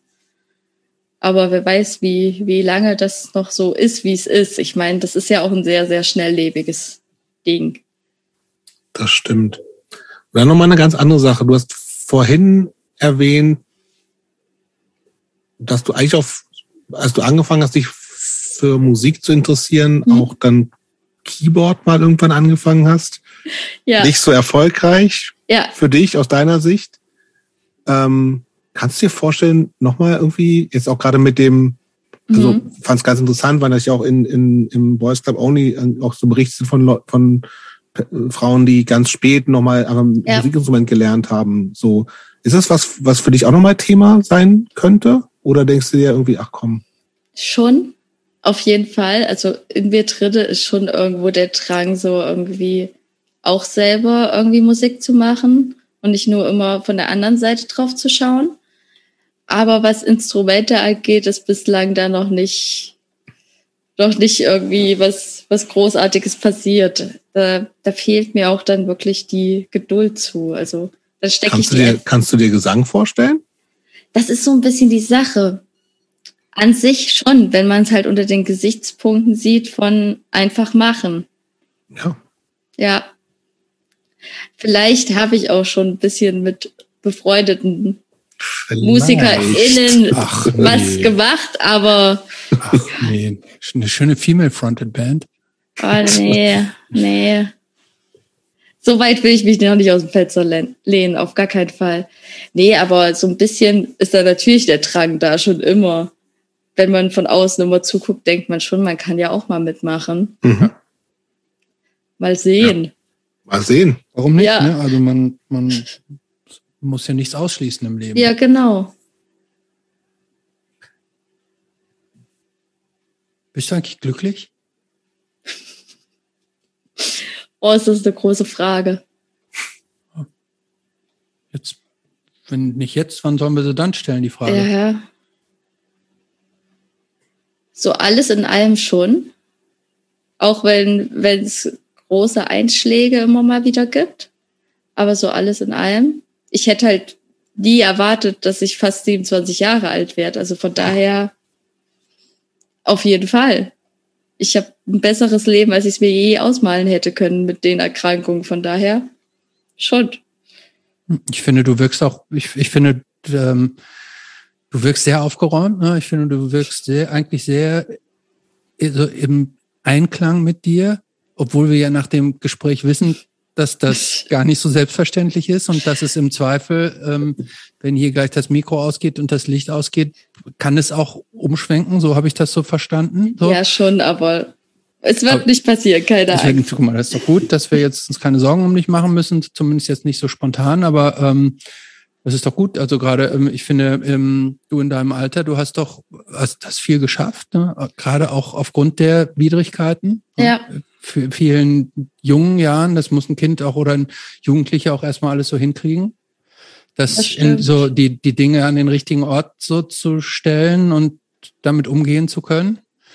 Und ähm, ich finde das beeindruckend und ich finde, man kann dir nur, nur ähm, wünschen, dass das so weitergeht. Ich bin da auch sehr sicher, dass wir noch, noch mehr von dir ähm, erfahren werden und hören werden.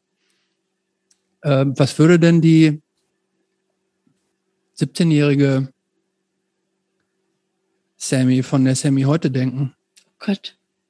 Die, die könnte das, die könnte das nicht glauben. Die, ich meine, am Wochenende habe ich das erste Mal gesehen, dass meine dass mein Scene im Trust eine Review hat und ich bin aus allen Wolken gefallen. So, die 17-jährige Sammy wird, wird im Kreis rennen tagelang und sich freuen wie ein kleines Kind, was die erwachsene Sammy immer noch tut. So, ich glaube, die 17-jährige Sammy wäre verdammt stolz und wäre auch erstaunt, was wir alles hingekriegt haben. Das Danke, Sammy. Vielen Dank. Das Gespräch. Danke euch, dass ich da sein durfte.